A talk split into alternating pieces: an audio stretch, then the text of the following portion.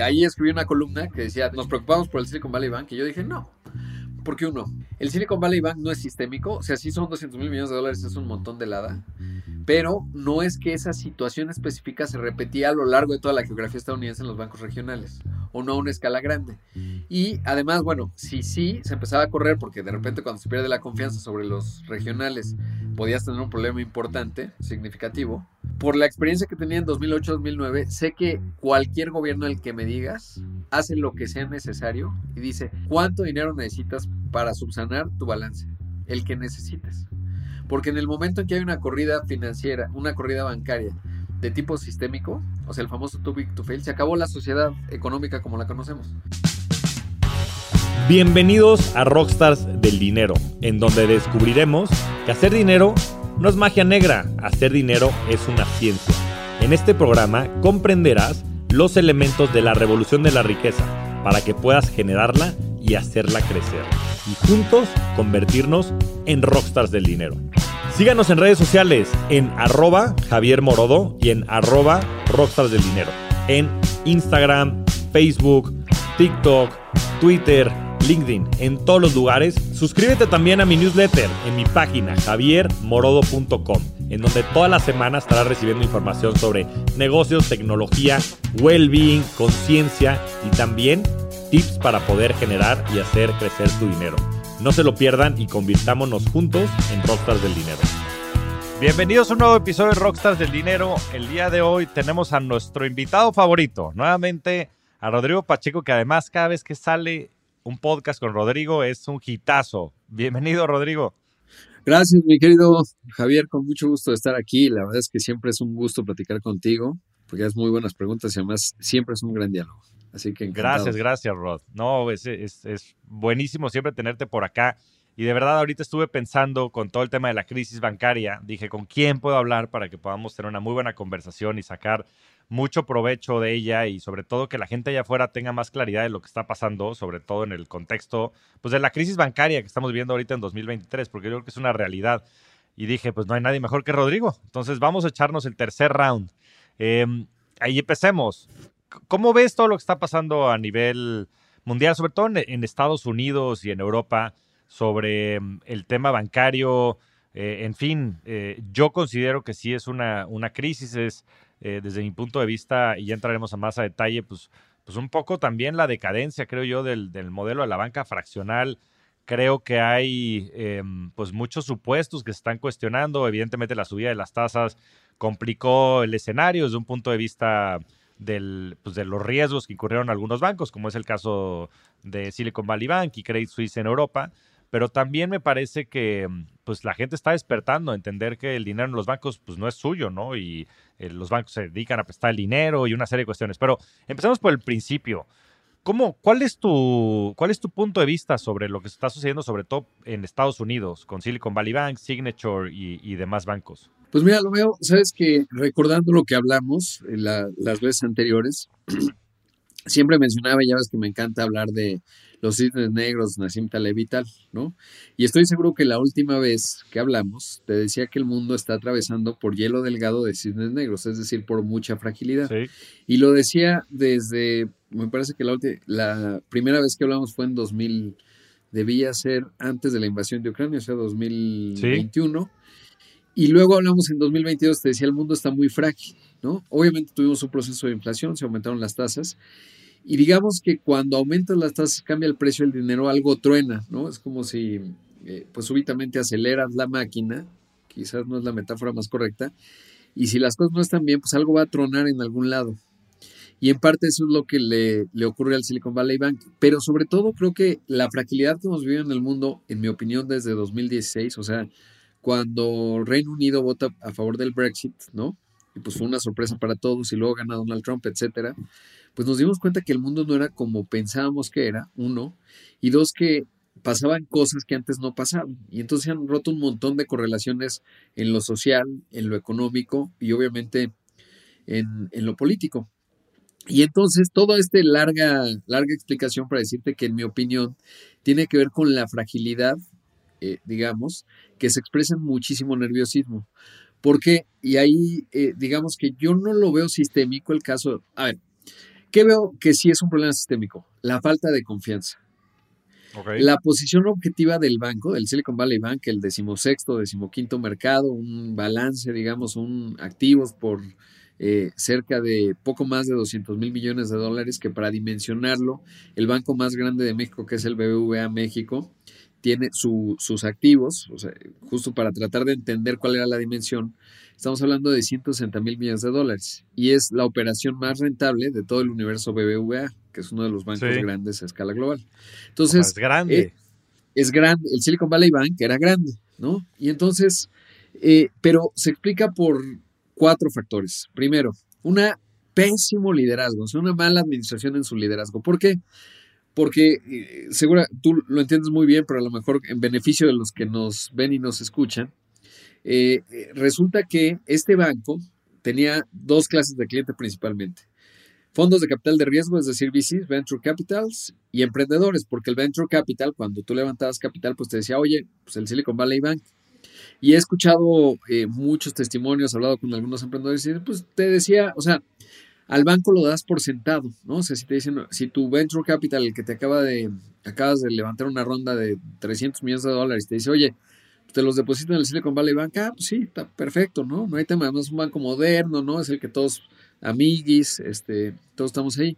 Y eso le generaba dos problemas al banco. El negocio bancario, como sabes, pues es, yo recibo depósitos y eso mismo, ese mismo dinero, lo presto, ¿no? Y el margen de intermediación, si yo te doy un interés, por ejemplo, en ese entonces, antes de que empezara el proceso inflacionario y subieran las tasas, que era cero, entonces no te dan nada por tu depósito, como el estilo México, eh, y el crédito hipotecario estaba en 6% porque el dinero estaba muy barato o hasta en menos, hasta en 3%, pues ese diferencial es lo que gana el banco, ¿no? Claro, dependiendo del tamaño del crédito, etcétera. Pero la complejidad del Silicon Valley Bank era que, pues sus clientes no necesitaban crédito. ¿Por qué? Pues porque si yo acabo de levantar 300 millones de dólares, no es que estoy necesitando un crédito. Y si soy un venture capital, pues mi problema no es de crédito, ¿no? A lo mejor hago créditos colaterales con acciones, etcétera, ¿no? O sea, para fiscalmente a veces eso tiene sentido, por eso es que a veces uno puede ver que la posición de efectivo de Apple, ¿no? Son 200 mil millones de dólares y dices, oye, ¿por qué pide un préstamo en otros escenarios al Goldman Sachs y no se gasta de su caja? Pues, porque le sale más caro trasladar eso a ganancias y que te cobren el impuesto a pedir un crédito como colateral tus acciones a una tasa de 3%. Entonces te sale más barato que pagar el impuesto. Por eso es que eh, los grandes mil millonarios del mundo, como Elon Musk, etcétera, también los hay en México, te sale más barato o te salía más barato pedir un crédito y poner como colateral tus acciones que vender acciones. Por eso cuando Elon Musk vendía acciones todo el mundo se sorprendía, porque era más fácil. Tú decías, oye, yo tengo 3 mil millones de dólares de mi posición accionaria en Tesla. Ok, chingón. Voy con, con Goldman Sachs y le digo, oye, me prestas 3 mil millones de dólares. ¿Qué interés? Ah, pues 3%, además, pues eres Elon Musk. Ah, pues encantado. ¿Por qué? Porque si yo vendo esas acciones tengo que pagar un impuesto mucho más grande que el 3% que me va a cobrar Goldman Sachs. Y así funciona. Bueno, entonces, pues, ¿qué pasaba con este banco? Que no colocaba crédito, básicamente, y tenía mucho estrés. ¿Por qué? Porque entonces no, puedes, no tienes negocio. O sea, el negocio de guardar el dinero, pues no es negocio, ese no es el negocio de los bancos. El negocio de los bancos es, te guardo tu dinero y presto una buena parte, la gran mayoría, ¿no? Así funciona. ¿Qué pasó? Que si tú, por ejemplo, otorgas créditos muy malos, como fue la crisis 2008-2009, pues luego ya no sabes si vas a cobrar y entonces yo como depositante digo, pues yo ya no sé si ese si mi dinero existe, por eso este cuate prestó unas hipotecas subprime ahí que no tiene ni idea de qué pasaron o tiene una posición en collateral debt obligation, etcétera, pues no sé si mi dinero va a estar ahí, qué qué miedo, corro y saco el dinero. Y es lo que ocurrió en la Gran Depresión, las grandes corridas bancarias o en 1907 con JP Morgan, ¿no?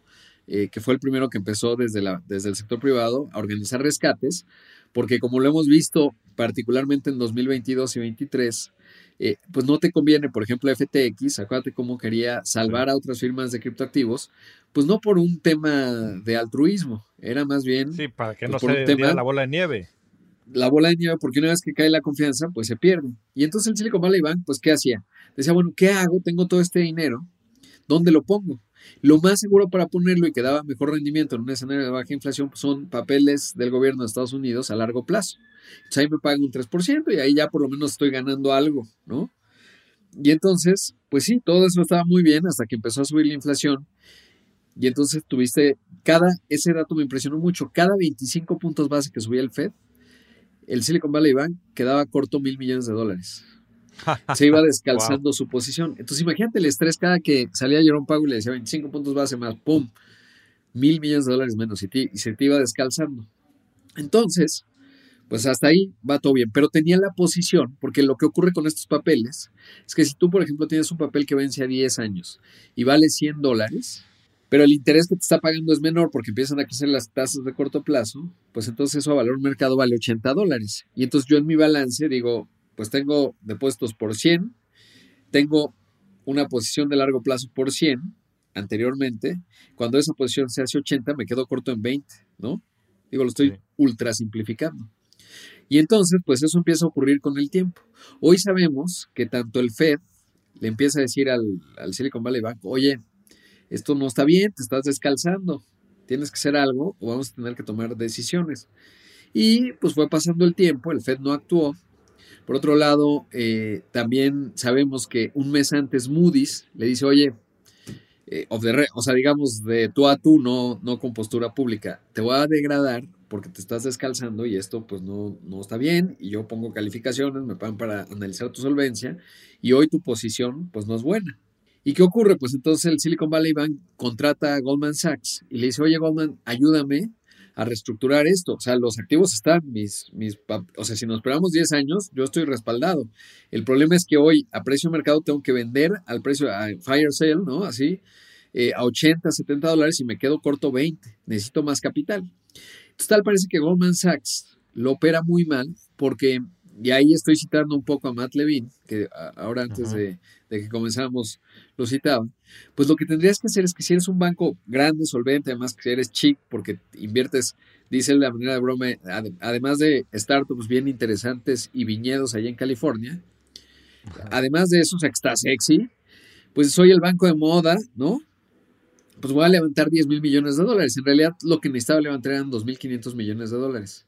Entonces, factor uno, pues mal, que de, cuando ya empezaste a ver que subía la inflación, no pudiste actualizarte para calzar mejor tu banco y empezar a tomar medidas y establecer escenarios de qué te iba a pasar si empezaba a subir la inflación. O sea, a ese nivel de responsabilidad no te puede sorprender tú tienes eh, los famosos exámenes de estrés que les hacen a los bancos grandotototes, pues es eso. Oye, ¿qué pasa si mañana hay una recesión y tú, la mitad de tu cartera de crédito hipotecario no te pague? ¿Qué le pasa a, tus, a tu índice de liquidez? ¿no? Y entonces hay toda una serie de escenarios para que justamente los bancos pues no se encuentren un día con que no tienen solvencia, porque eso quiere decir que primero el director general no hizo su chamba, o sea, no, se fue de vacación, básicamente muy mal. Dos, la otra cosa que le pasó pues fue que cambió el marco de referencia a, inflacionario. Y entonces ahí ocurre el fenómeno que explico. Tres, que el regulador pues no reguló, ¿no? Porque el Fed, por más que le haya dicho, pues tenías que hacer algo al respecto. Y cuatro, que es el cuarto factor, que tienes además como clientes, o sea, si esto le hubiera pasado al Kansas City Bank o al banco de Wichita, pues difícilmente en un día le hubieran retirado 40 mil millones de dólares. Porque imagínate aquella fila, sería imposible, ¿no? Bueno, agregaría un quinto factor, que además solo el 3% de los depósitos de ese banco, hay, varía la cifra, pero es entre 3 y 5%, estaba cubierto hasta 250 mil dólares por el FDIC, ¿no? Que es el Federal Deposit Insurance Corporation, que es, digamos, para que lo entendamos en, por lo menos en, en México, sé que nos escuchan en otras partes, pero es el IPAP, ¿no? O sea, tus depósitos en el banco están garantizados. Aquí en México estamos hablando, según yo, está en UDIs, pero son como unos 3 millones de pesos. Son 3. Eh, allá, en Estados Unidos son 250 mil dólares. Pero obviamente un, venture capital o un emprendedor que acaba de recibir, un, levantó capital, un emprendedor pequeño para estándares estadounidenses, 10 millones de dólares, pues perdía todo, ¿no? O sea, perdía prácticamente todo. Resulta que solo el 3% de los depósitos estaban bajo el supuesto del FDIC. Y entonces, pues sí te da miedo. ¿Por qué? Porque en el Wichita Bank no te habría pasado. Pues porque uno, probablemente el 70% de los depositantes no superaban el, umbral de los 250 mil dólares.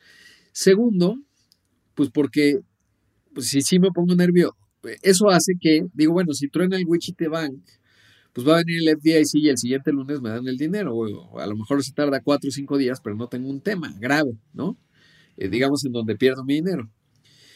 Y el otro componente es que en el Wichita Bank o en el Kansas City Bank, pues no acabaría la fila jamás, se tardaría en desdoblarse una corrida bancaria como las del mundo analógico, pues mucho tiempo. El asunto es que aquí en horas, con la aplicación, pues acaban todos sus fondos. Y una vez que se corría la voz, pues tienes gente muy nerviosa, muy tuitera, muy que se comunica de los, de los fondos de capital de riesgo, que además es una, un tejido social muy cercano. Y pues en tres minutos, una vez que permea el miedo, corres por tu vida y correr por tu vida, estás hablando de segundos en lo que estás transfiriendo tu dinero a bancos grandes, ¿no? Entonces el conjunto de todos estos factores lleva a esta situación. Ahora, ok, entonces, los siguientes, ¿cuántos Silicon Valley Banks hay allá afuera?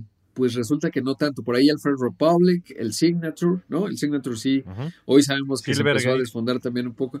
Silver, Silvergate, hay que decir que Antes. aquí estamos hablando, era exactamente, sus activos eran 10 mil millones de dólares, o sea, era 20 veces más pequeño que el Silicon Valley Bank, entonces la exposición pues era bastante menor.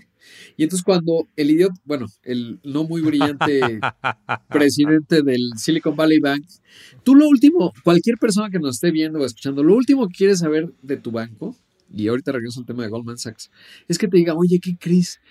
Todo bien, nada más que faltan 2.500 millones de dólares.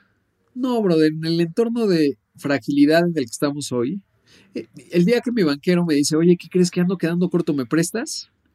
Pues Vámonos, esa es la señal. claro, ya te fuiste. Dos minutos me tardé y más con clientes sofisticados como es un, fondo de capital de riesgo o como puede ser un emprendedor. O sea, además no estás hablando del granjero de, de Kansas o de Wichita, estás hablando de gente sofisticada que sí le entiende. Dice, oye, esto pues está, no, está diciendo que se está quedando corto, pues yo no me voy a quedar a averiguar, yo ya corrí. Y una vez que todos empiezan a correr, pues es profecía autocumplida, ¿no? Porque si todos sacamos el dinero del banco, el que me digas, no hay manera de que no truene. Porque me acuerdo que la vez pasada hablábamos que finalmente el dinero, como concepto, pues es un consenso imaginario. Eh, siempre cito a Yuval Noah Harari en su libro este de Sapiens, en donde dice, pues tiene un dólar, tiene ahí la cara de George Washington, dicen God we trust, y es un consenso imaginario de todos, en donde decimos, pues esto vale un dólar. Y es tan potente que incluso Al Qaeda o el Estado Islámico transaccionan en dólares. Es más la fe en el consenso global de que eso vale un pedazo de papel que está respaldado por, pues ya no, esa creencia. patrón oro, ¿no? Es, una creencia. Es, un, contrato colectivo. Es un, contrato es un acto, como cualquier contrato social y colectivo, es un acto de imaginación colectiva. Básicamente es eso. Y los actos de, imaginación colectiva dependen de una cosa, consenso, o sea que todos estamos de acuerdo en cuáles son los parámetros, y confianza. Porque en el momento en que ya no hay confianza, pues cualquier acto, el que me digas un país, un estado, eh, lo que me digas, una empresa, es solo un consenso en donde dices yo pertenezco a esto, hay un papel que dice que yo soy dueño de mi casa. En realidad, pues no soy dueño de mi casa.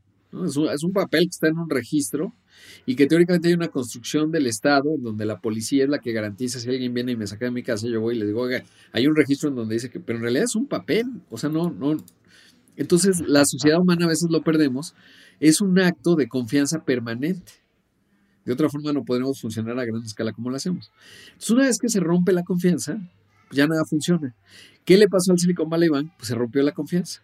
¿Por qué? Porque si Goldman Sachs hubiera en vez de dicho, en vez de decir, oye, necesito 2.500 dólares porque me quedé, 2.500 millones de dólares porque me quedé corto por mi posición en el balance, ya ejecuté la, o sea, liquidé lo que podía liquidar, pero pues de todos modos quedé corto. Pues obviamente todos corrieron como locos. Si hubiera dicho el Silicon Valley Bank, oye, nos vamos a expandir y necesitamos 15 mil millones de dólares, a lo mejor no tendríamos este problema. Porque nunca hubieras dicho me quedé corto. Lo que dirías es, está tan potente el mercado que necesito crecer. Entonces necesito levantar 10 mil millones de dólares, te comes los 2.500, te los ahorras y luego, obviamente al mismo tiempo, no es tan sencillo como lo estoy diciendo, vas con el Fed y le dices, oye, ya empecé a corregir la situación, este es mi plan hacia adelante en los siguientes meses para reducir mi exposición de largo plazo y empezar a abrir mercado en, dar créditos de estas características. O sea, fácil no estaba, pero fue una falla épica de, de pues de que el, CEO sale un jueves y dice, ay, ¿qué creen que no tenemos dinero? No, bro, no. O sea, eso no funcionó.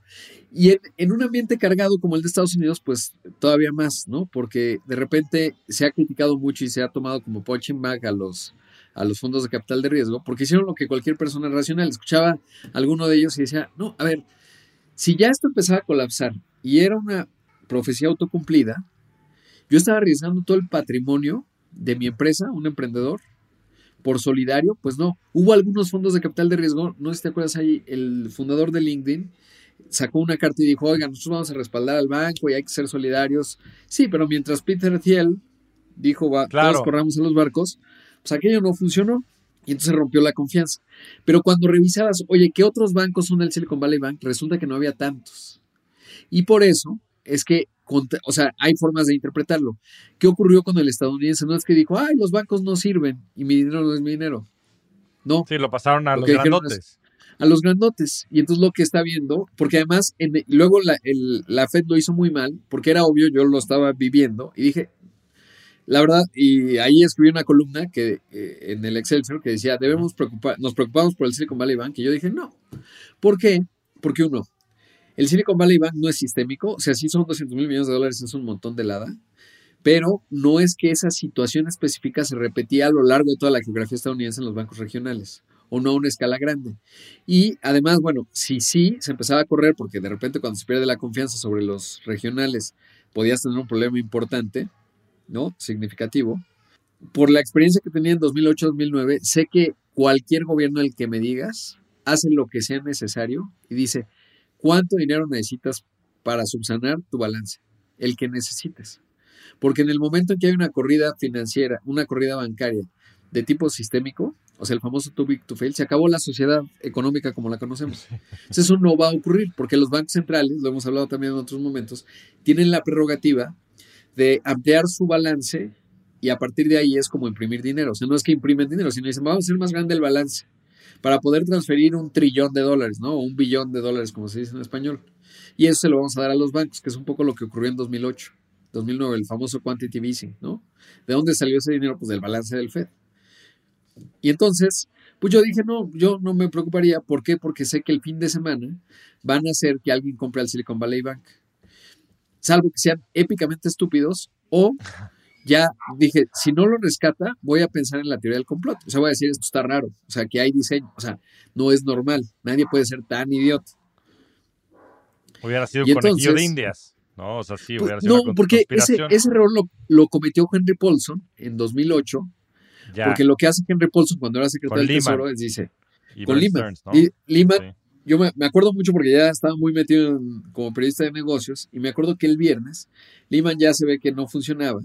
Lo, lo empiezan a pichar en Estados Unidos, hacen llamadas, después se supo por crónicas, libros y libros, eh, de, el de Henry Paulson, Paul, este, Ben Bernanke, que era el presidente del Fed.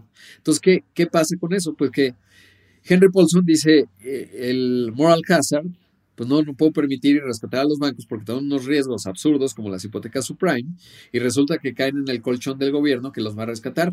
No, lo deja colapsar sin dimensionar que el colapso de Lehman Brothers estaba conectado con, ahí sí era too big to fail, con todos los otros bancos que tenían posiciones en Lehman, que además te rompía la confianza de los, de los CDOs, de los Collateral Debt Obligations, no solo en Lehman, sino en Morgan Stanley y en AIG, que era una aseguradora, y en todos, y entonces tenías un riesgo sistémico, ya nadie prestaba, el mercado de deuda se congeló, verdadero desastre, ya lo habíamos vivido. Será obvio que en esta ocasión, y teniendo gente competente como es Janet Yellen en el Tesoro, y, Jerome Powell en, el Fed, pues no, no iba a ocurrir, o sea, no había manera de que eso iba a ocurrir. Iban a decir, ¿qué necesitas? Lo vamos a hacer. Y por eso fue que, pero ¿qué hicieron mal del lado del Fed, además de dormirse en el volante y del Tesoro también? Eh, o sea, de no regular, fue que dijeron, no, como nos da miedo la parte eh, de que nos vaya a criticar el Congreso Elizabeth Warren, ¿no? Que es esta senadora, eh, siempre es muy activa. De hecho, ella se hizo muy famosa en la crisis 2008-2009 porque rescataron a los grandes bancos, ¿no? Eh, dicen, no, es que si permitimos que participen los, los grandes bancos, los, los Citi, los Morgan Stanley, etcétera, pues lo que va a ocurrir es que se va a hacer todavía más consolidada la banca y pues no queremos que se consolide la banca, no queremos que los bancos grandes sean más grandes y no los dejan participar. Y entonces, pues no, no hay otros compradores regionales, porque además cuando hicieron el proceso de venta decían, oye, yo lo compro. Y cuando, acuérdate, cuando Jamie Dimon, el CEO de, JP Morgan, lo obligan a comprar a Bernard Stern y compra, eh, hay otro que compra el, el, el Chase, me parece, ahora no me acuerdo exactamente o Mary Lynch, no me acuerdo cuál de los dos. Compra, estoy seguro que compró Morgan Stanley. Y, y entonces lo obligan. ¿Y qué crees que después tuvo que pagar miles de millones de dólares de indemnización por las malas prácticas de Morgan Stanley? Porque había otorgado hipotecas de muy mala calidad en perjuicio de sus accionistas y de sus depositantes, y entonces tuvo que pagar unas penalizaciones regulatorias enormes. Entonces dijo, oye, aparte de que me obligas a comprarlo, no, no, no estoy, o sea, me cargas los muertos que tuve que comprar porque tú me lo pediste, porque si no todo tronaba. Y además no me decías que, cómo estaba su balance. Entonces, cuando viene el Silicon Valley Bank, a ver, tú y yo, o quien, los más brillantes, tienes menos de 24 horas para decidir si te comes un balance de 200 mil millones de dólares de un banco como el Silicon Valley Bank y a ver si no te van a demandar en el futuro y además no tienes nada garantizado. Pues no, ya no le entro a ese negocio, pero ni por error. Y entonces, entre que los que sí tenían dinero no los dejaron participar hasta muy al final del proceso, o sea, el domingo, hasta que los otros que lo pudieron comprar en un afán de mantener el, o sea, que los bancos regionales no se, pues no tenían información muy clara y pues obviamente tronó. ¿Qué tuvo que hacer el Fed, el, el Tesoro, perdón, o sea, Janet Yellen? Me acuerdo, lo seguí muy de cerca, obviamente el fin de semana estuvo muy pendiente sale, da una entrevista y dice vamos a garantizar los depósitos más allá de los 250 mil dólares. ¿Por qué? Porque los fondos de capital de riesgo, hoy lo sabemos, se pusieron a cabildear intensamente con el gobierno de Biden diciéndole, es que si no nos das respaldo, muchas empresas el lunes ya no pagan la nómina y estás hablando del ecosistema innovador de los Estados Unidos. Te estás peleando con China y vas a tener a todas tu, tus startups de innovación. Y entonces fue paradójico, y ahí sí creo que hay una crítica solvente, porque muchos de estos venture capitals y, emprendimientos eran del, del, DeFi, ¿no? Del Decentralized Finance, ¿no? Así de, y ahora resulta que piden ayuda del gobierno. Pues no que les gustaba la descentralización y que no intervenga el gobierno, que me expliquen. Porque lo que acabó ocurriendo es que el gobierno fue quien respaldó todos los depósitos más allá de los 250 mil dólares. Y entonces, ¿quién salvó la tarde? ¿Y quién le iba a salvar? Era inevitable, pues el gobierno. Y entonces, sí los han criticado, y ahí te digo, sí, sí les doy un punto a los críticos. Pues no que nos gusta el DeFi, ¿no? Pues ¿por qué pides ayuda del gobierno, brother? No la necesitas, ¿no? ¿Por? Y obviamente muchos de esos fondos, pues lo que hicieron se fueron a cripto y por eso el precio creció además más rápido, ¿no? En parte. Pero bueno, la, la conversión cripto es otra historia. Y entonces eso, eso en Estados Unidos, ¿no? Pero luego, obviamente, esta incertidumbre, pues ya te genera el, los otros bancos regionales que de repente no tenían posiciones tan descolocadas como la del Silicon Valley Bank. A lo mejor sí en el balance, pero no digamos en que solo el 3% de sus depósitos estaban asegurados. Pero ya la gente estaba muy nerviosa y ya nerviosos todos, pues corres a donde sea. ¿Y qué les pasó? Ah, justo fue la convención bancaria, estuve allá en Mérida, acá en México, platicaba con algunos banqueros y había uno de, un banco grande de Estados Unidos que me decía, no, todos creen, porque además la interpretación, y, estuve viendo las, las interpretaciones, decían, todos creen que, que ah, claro, los bancos grandotes somos los grandes ganadores de toda esta crisis. O sea, por supuesto que no, porque de repente yo tengo 15 mil millones de dólares, que como sabemos el negocio de los bancos es recibir depósitos y prestar ese dinero, pero en un entorno de mucha incertidumbre nadie quiere un crédito. Y entonces yo tengo que modificar mis niveles de solvencia porque de repente me cayeron 15 mil millones de dólares en la panza, que requieren otros rendimientos, más liquidez, o sea, más reservas de liquidez. Y entonces me descoloca porque no puedo colocar 15 mil millones de dólares a la velocidad que me están llegando en una semana. Porque además pues hay mucha incertidumbre y nadie está pidiendo créditos necesariamente. Porque además la tasa subió y está más cara. Entonces, eso no se ha dicho mucho, pero tampoco es que los grandes bancos fueron los grandes ganadores. Porque si de repente caen 20 mil millones de dólares y tu negocio es tomar ese dinero y prestarlo, y no lo puedes prestar porque no puedes prestar 20 mil millones de dólares en una semana a menos que vuelva a hacer lo de las hipotecas subprime. Estás sí, si tu retorno sobre capital este, disminuye porque, exacto, porque no, disminuye, no está sacando esa rentabilidad ¿no? al dinero. Exacto. Entonces resulta que pues no, no, no era tan buena idea, ¿no? Y entonces, bueno, pues se desajusta todo el sistema, se genera mucha desconfianza, pero sistémico no era. Y luego viene el Great Suisse en el otro lado del mundo, ¿no? En Europa. ¿Qué le pasa al Credit Suisse? Bueno, pues eh, raro, ¿no? Venía, era un banco de, muchos escándalos, o sea, venía débil, digamos, en su resultado. No tenía un riesgo sistémico porque nadie pensaba, oye, el Credit Suisse se va a quedar insolvente. Sale, como naturalmente tiene que ocurrir, el Banco Central Europeo y dice, tiene una línea revolvente, así que no tiene problemas. Salen los líderes políticos, como todos los líderes políticos, y dicen, no, no hay ningún problema con el, con el Credit Suisse. Corte el fin de semana lo compré el UBS, y no que no haya problema. Obligado, ¿no? También. Obligado, un poco al estilo Morgan Stanley. Hay que ver qué les dan y tal, porque tiene su lógica lo de los bancos, ¿no? O sea, yo no me puedo comer un balance que no he estudiado bien. ¿Qué tal que tiene ahí gremlins en el closet y me voy a enterar a dos años después cuando no me paguen? Platicando con banqueros mexicanos de la época este, privatizadora, pues me decían, no, pues llegaban y vendían cada cosa. Tú no sabías que compras un verdadero desastre, ¿no? Porque le habían otorgado préstamos al compadre, no sé qué, bueno, muy parecido. La verdad hay que decir, ahí paréntesis, que la banca mexicana se aprendió bien las lecciones 94-95, porque desde entonces hasta ahora, si observas el 2008-2009 y, el, y, el, y esta crisis, la banca mexicana, pues estamos todos ahí en la convención bancaria, no se movió un pelo. ¿Por qué? Porque los niveles de solvencia que tiene la banca en México, después del 2008 se estableció una cosa que se llama Basilea 3, que tienes que tener índices de capitalización con ciertas características de liquidez de 13%. Y ahí hay que clavarse, yo todavía me quiero clavar más, entender cómo está la composición específica y qué tanto margen de, pues no le quiero llamar encubrimiento, pero de acomodar las cosas para que se vea un 13%, pero en México está en 19%. Y los banqueros en México pues son más conservadores porque les tocaron los traumas, o sea, lo mismo de Lehman en 2008-2009, a nosotros nos pasó en el 94-95. Claro, como éramos un país bastante más pequeño, pues Clinton te ayudó, este, nos lo comimos todos en los impuestos, el famoso... Este, Proa. El Proa pero no podías, no tenías otro remedio, ¿no? Porque no te, o sea, ningún país que se respete mediano se puede quedar sin bancos de un día para otro. Así no funciona. O sea, deja de funcionar la sociedad humana, básicamente, porque el dinero pierde todo valor, ¿no? O sea, estás hablando de la República de Weimar, ¿no? En Alemania, sí, sí, este, sí, la hiperinflación, o sea, o la Gran Depresión. Estás hablando de un fenómeno de ese calibre. Estados Unidos, ¿por qué en el 94 nos rescató? Pues porque tronaban ellos, acaba de entrar en, en vigor el, el Telecan, ¿no? O sea, les damos una exposición, las crisis son contagiosas. ¿Por qué son contagiosas? Bueno, por la conexión financiera del dinero uno, pero en este caso por la confianza. Y entonces, bueno, en el caso del, del Credit Suisse, pues se da esto, lo rescata el UBS, y el gran misterio del viernes de la semana pasada es, oye, me despierto, un buen amigo, me, me despierto a las, ya ves que hago el programa de radio a las 6 de la mañana, dice, el Deutsche. Y yo, mierda, no, pues esto sí es grave, porque el Deutsche Bank tiene activos de más de un trillón, ¿no? O sea, ahí se estás hablando de un, del banco más grande de Alemania, que por lo tanto es uno de los bancos más grandes de Europa, porque Alemania es la principal economía.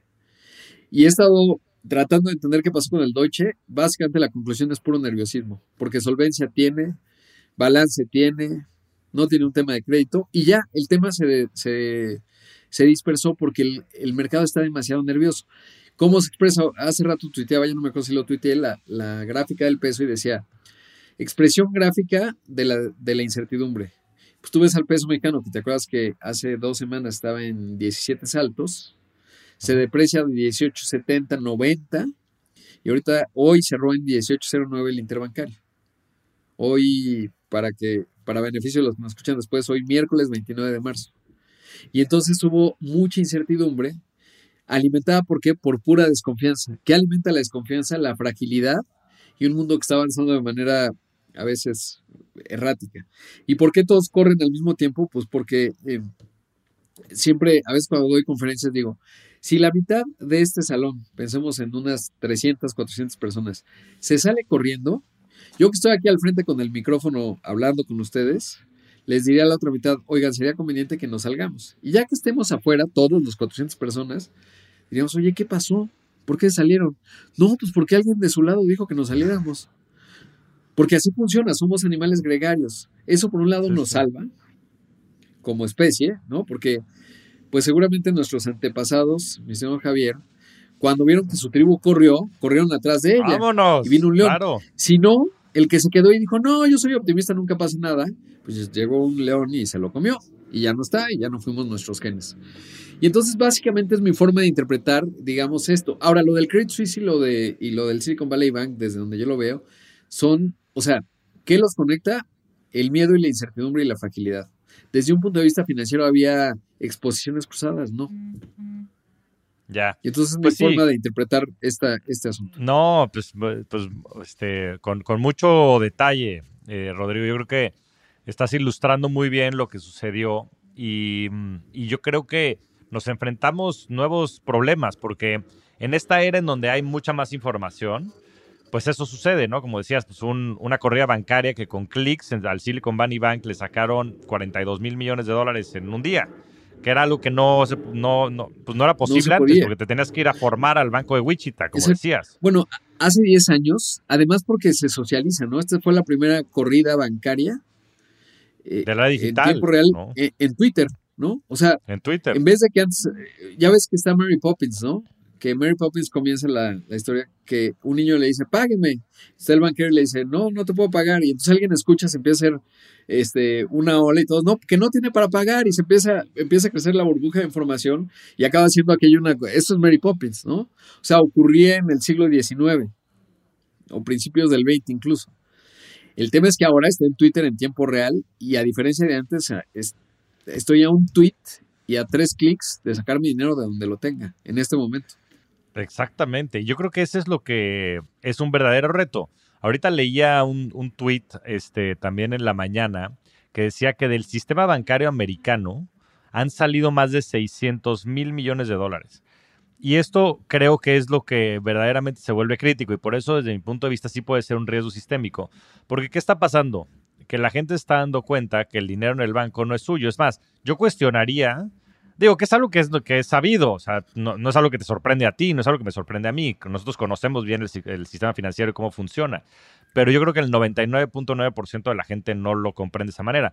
Yo cuestionaría inclusive por qué los fondos de capital de riesgo tendrían su dinero depositado a la vista, 30, 100, 200, mil millones de dólares, en un banco que le está pagando el 0% de interés cuando lo podrían tener en Goldman Sachs, en una cuenta generándoles este, el 4% depositado en treasuries, ¿me entiendes? ¿Por qué? Sí, no, y, pero- eso, y, es- pero y esa es la salida. eh, Exacto. No, pero es que sí te los... Justo ese es el problema del Silicon Valley. Que tú lo tenías, te pagaba el 3% porque lo tenía en largo plazo. Considerando que el dinero estaba en cero, ¿no? O sea, yo tenía, de cuenta, pues una, no sé, pensamos un fondo de capital de riesgo, 300 millones de dólares a la vista, ¿no? Y entonces, bueno, me daban algunos créditos con el colateral de mi propio depósito, o sea, eso no, no, no es un gran tema, y chiquitos, ¿no? Y luego, ¿qué, qué hace el Silicon Valley Bank? Pues sí, sí me, sí me pagaba algo para poder, o sea, porque además pasan dos cosas. Los bancos, o sea, es por costumbre. Seguro te ha pasado, a mí me ha pasado. Es más, yo todavía tengo una tarjeta de crédito que yo creo que te conté desde el 2021, no la voy a cancelar, no la puedo cancelar. ¿Por qué? Porque no me da la vida para ir al banco, entonces es más fácil ser inercial que ir al banco y, y hacer todos los procesos que tengo que hacer para cancelar mi cuenta, ¿no? Para cancelar mi, mi tarjeta. Entonces, tiene un componente social en términos inercial, o sea, si todos tus cuates están en el mismo banco y tú no te preocupas que si, que si el, o sea, hay algo que yo también defiendo mucho porque dicen, ay, pues es que hay responsables que los fondos de capital de riesgo, pues a lo mejor que falta de sofisticación, pero nosotros como usuarios del sistema financiero no, no tendríamos que preocuparnos si, si está descalzado el banco o no, para eso hay reguladores, porque es que como si yo me subo un coche, ¿no? Me compro un coche mañana o me subo un avión y tengo que ver si lo reguló la FAA y si fulanito Gutiérrez reguló bien el A3, eh, el A2, el Dreamliner 787 o no lo reguló bien, si el piloto tiene todas sus credenciales correctas, si no viene bebido, no, a ver, yo como usuario de los aviones, Si confías llego, en el pienso- sistema. confías en el sistema y resulta que pues el sistema, eh, o sea, en este caso el Fed y los reguladores locales y federales en Estados Unidos, pues no estaban, ¿no? O sea, no, no lo gestionaron bien y que además el piloto del banco pues era un verdadero pepinazo, pero de, de- pepinazo, pepinazo, porque además también hoy sabemos que se dieron, ya vieron que la cosa venía mal. Sí, sí, sí, se que vendían acciones, vendieron Exacto. acciones. O sea, sí, las terrible. ejecutaron, etcétera. Entonces te diría, ¿por qué estos grandes fondos de capital de riesgo lo tenían así? Porque su negocio no era ganar rendimientos con su depósito a la vista, su negocio es prestar dinero al próximo Facebook, Uber o OpenAI. Y entonces, pues no te fijas en esas minucias. Quizás es falta de pericia de su tesorero, digamos. Sí, ese es, Si es ese que es mi tenían. punto. O sea, no, nada más del tesorero del, banco. O sea, yo entiendo que hay un no, no, del, fondo. Exacto. Sí. Sí, sí. No, me refiero del fondo, porque un fondo, o sea, cuando tienes mucho, o sea, ciertos grados de dinero, pues tienes que tener un tesorero que lo administre, ¿no? O sea, yo puedo ser el venture capital, el Anderson o el este, sí, sí.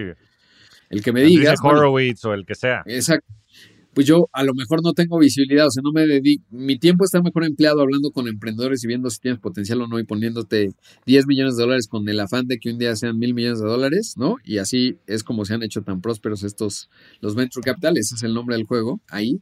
Yo no tengo que preocupar si mi banco me paga 3, 2% o 4%, que se preocupe mi tesorero, ¿no? Teóricamente tendría que tener un tesorero que pues, tiene otro perfil que no es el mío, o sea, aunque no el mío, me refiero, si eres uno de estos personajes, pues tiene que ser alguien, no me quiero preocupar por eso, porque es preocuparme por cacahuates cuando tengo que, que estar pensando en comerme pasteles, ¿no? Y entonces tiene cierta lógica que del lado de los líderes del Venture Capital, pues no estuvieran muy preocupados por su banco en sí. Quizás ahí sí, y yo creo que no lo van a volver a repetir, tendrán que tener un tesorero que te diga, oye, esta es la situación. Aquí, pues a lo mejor podríamos ganar 1% más en el banco de enfrente. Pero piénsalo tú que has experimentado los dos sistemas. El estadounidense, de hecho, es más complejo que el mexicano. Si hacer una transferencia, así como en México el SPAY, es mucho más complejo en Estados Unidos, porque allá se apagan las computadoras el fin de semana.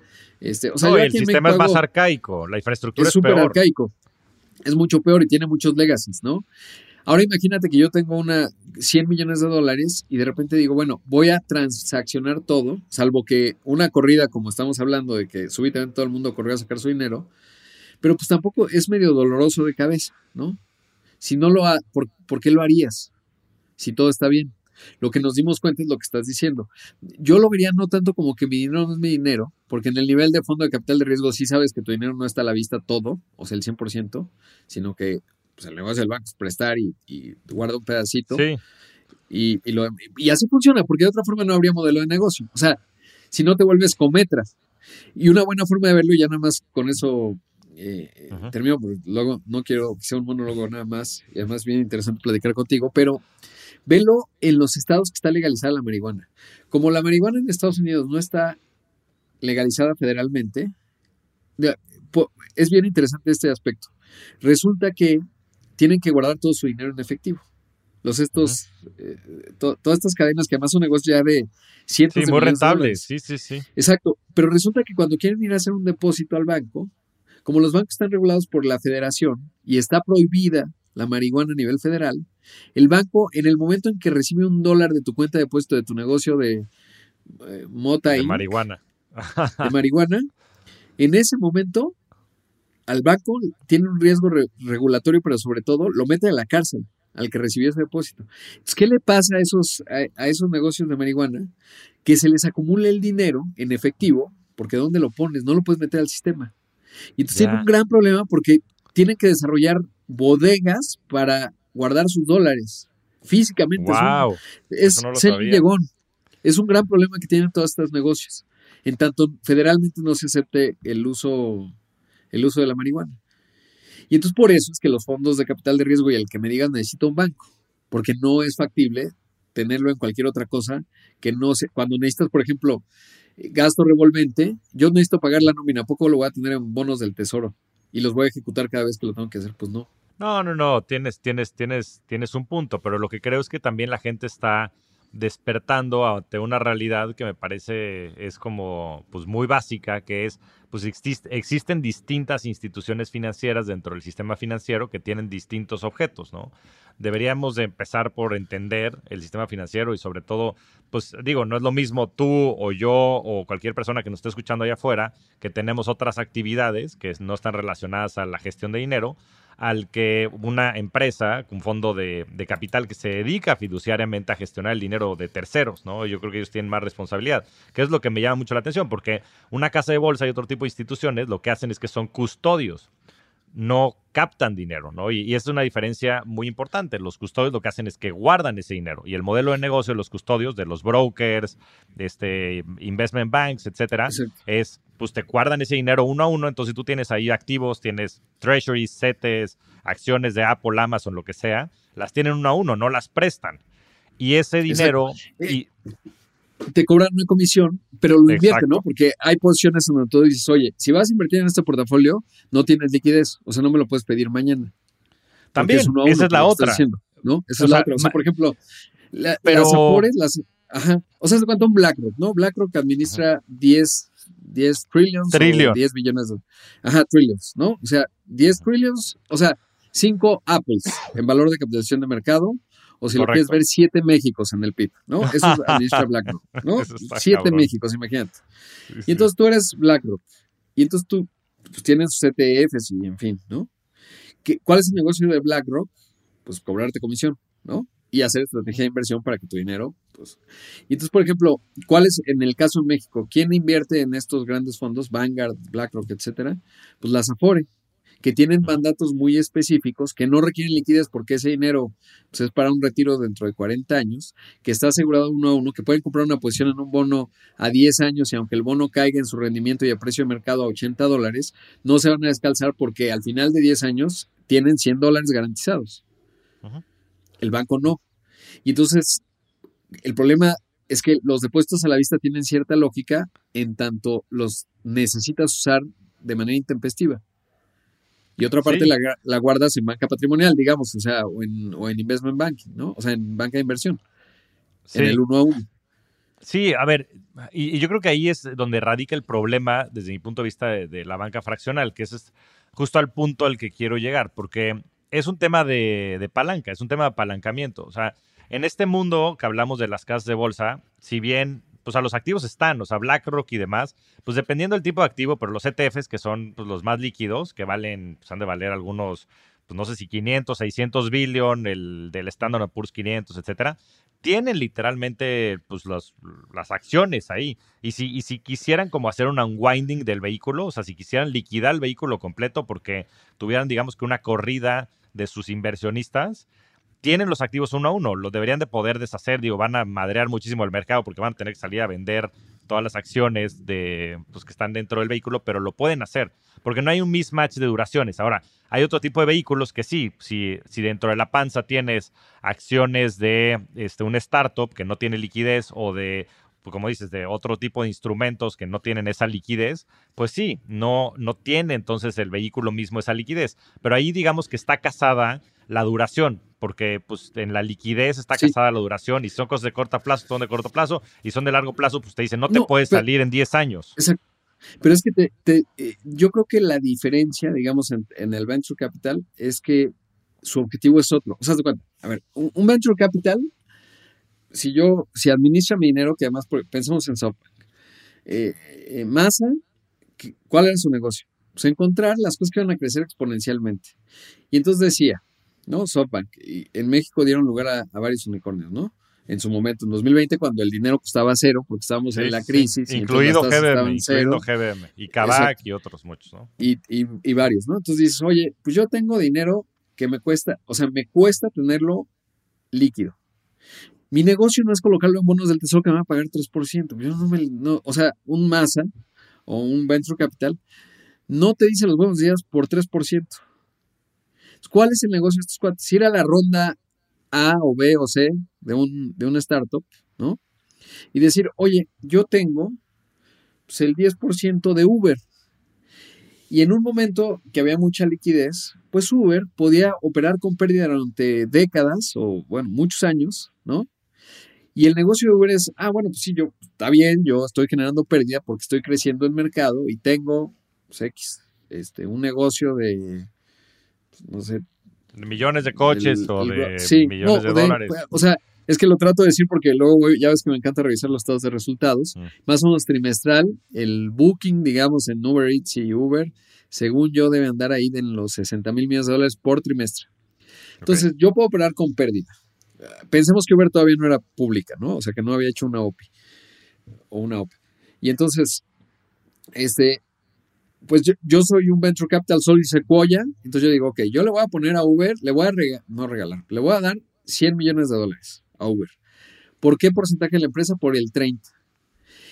Y entonces, pues mi negocio es que si, si le pego a Uber, vamos a pensar que son apuestas más pequeñas, como las de acá, ¿no? O sea, en México, por ejemplo. Lo que pasa es que había tanta abundancia de dinero que eran apuestas ya de 100 millones de dólares. Entonces yo digo, yo le pongo 100 millones de dólares a un Uber, que se le ve bien, le pongo 100 millones de dólares a Lyft, le pongo 100 millones de dólares al Didi, le pongo 100 millones de dólares a este cuate que me cae bien y que hace Insurtech, le pongo otros 100 millones de dólares a, a este mexicano que pues, no estamos seguros de México, nada más le voy a poner 50 eh, para que haga una fintech, a ver si se hace la revolución en Oaxaca, porque hay muchos oaxaqueños y chiapanecos y guerreros que no tienen acceso al fintech. Entonces, ok, a lo mejor pierdo los, los 50 de los de Oaxaca y a lo mejor entre Lyft, Uber y, y Didi, pues sobreviven dos y entonces 100 millones de dólares los voy a perder, pero claro, esos 100 millones de dólares, cuando Uber se haga pública y tenga una evaluación de 100 mil millones de dólares, pues ya se convirtieron de 100 millones de dólares a 30 mil millones de dólares. Entonces yo fiduciariamente estoy haciendo lo que tengo que hacer. No me tengo que preocupar si lo pongo en Goldman a 3%, 4%, 5%. Mi negocio es exponencial. Claro. Entonces mi marco de referencia, claro, el que viene conmigo y me da su dinero, o sea, si, si te digo, oye Javier, ¿qué crees? Voy a hacer un VC. Ah, pues qué bien, Rodrigo. Nada más que es de mucho riesgo. O sea, no lo voy a invertir en tesoro, no lo voy a invertir en cosas sensatas. Voy a, yo vi un tipo que dice que es el que conectó un chip en inteligencia artificial. O sea, cerebro. se comunica con los perros. Pues no sé, a ver, le vas a poner 10 millones de dólares y ahí va a ir unos 100 mil dólares o un millón de dólares tuyos, ¿no? Entonces, se los voy a poner. Si es un loco que nada más estaba soñando, pues los vamos a perder. Pero claro, hay 10 como es. Con que uno de esos le pegue, y se convierte en la siguiente empresa que vale 3 mil millones de dólares, tu dinero, mi dinero y el de todos nosotros va a estar bien, así que no te preocupes, confía en mi instinto para identificar gente revolucionaria. Y un Sequoia y estos fondos, pues les ha ido bien, ¿no? O sea, tienen un buen track record, así construyen su, su, su, buen track record, con distintos ámbitos, ¿no? Porque es un, lo conoces mejor que yo, es un mundo vasto, complejo en términos de IBCs para todo, ¿no? Para Insurtech, para FinTech, para inteligencia artificial, para lo que me digas. Pero básicamente el nombre de su juego no es administrarlo como una banca patrimonial o como, una, como un banco de inversión, ¿no? Su negocio es exponencial. Si pierdo 100 aquí, pues gano 1000 acá.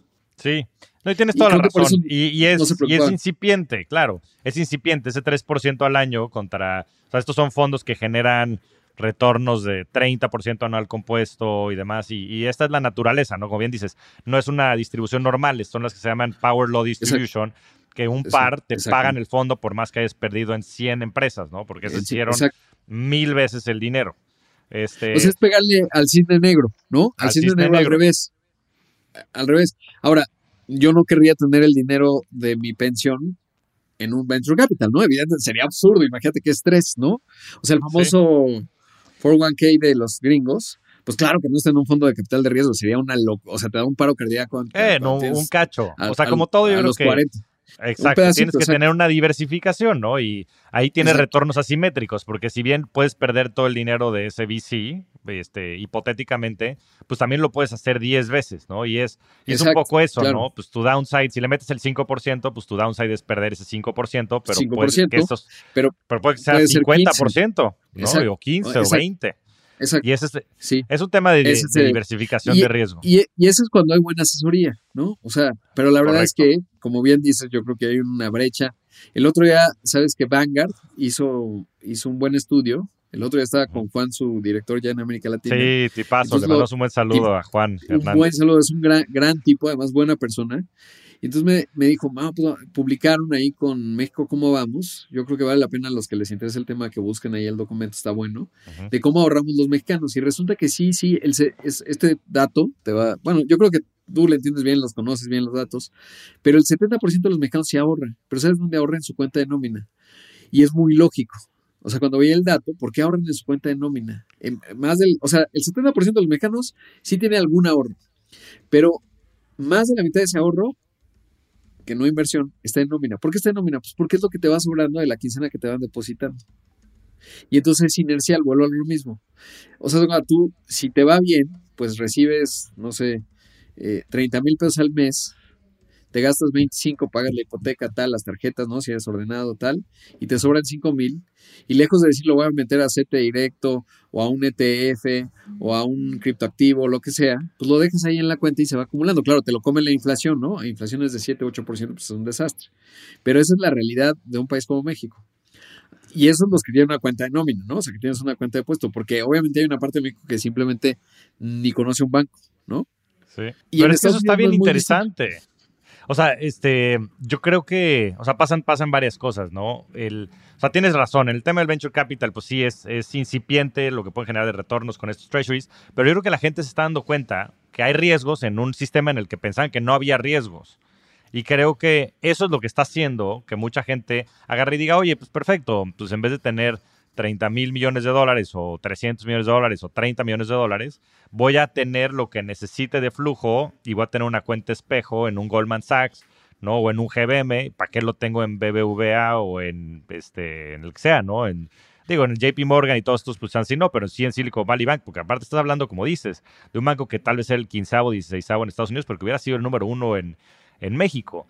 Y, invariablemente, o sea, y ese es justo mi punto. Eh, que ahorita me gustaría entrar al tema de México, porque me parece que es una verdadera tomada de pelo que hoy haya tanto dinero flotando en cuentas a la vista, creo que es más del 40% del fondeo bancario, son más de 250 mil millones de dólares cuando las tasas están al 11, o sea, la gente está perdiendo dinero a lo, a lo pendejo, o sea, y, y, y, me parece sorprendente porque creo que hay un gran conflicto de interés que tiene sobre todo los grandes bancos de no querer educar a la gente y de mantenerla ignorante porque pues al final el día es su fuente de ingresos, es su, es su fondeo, digo.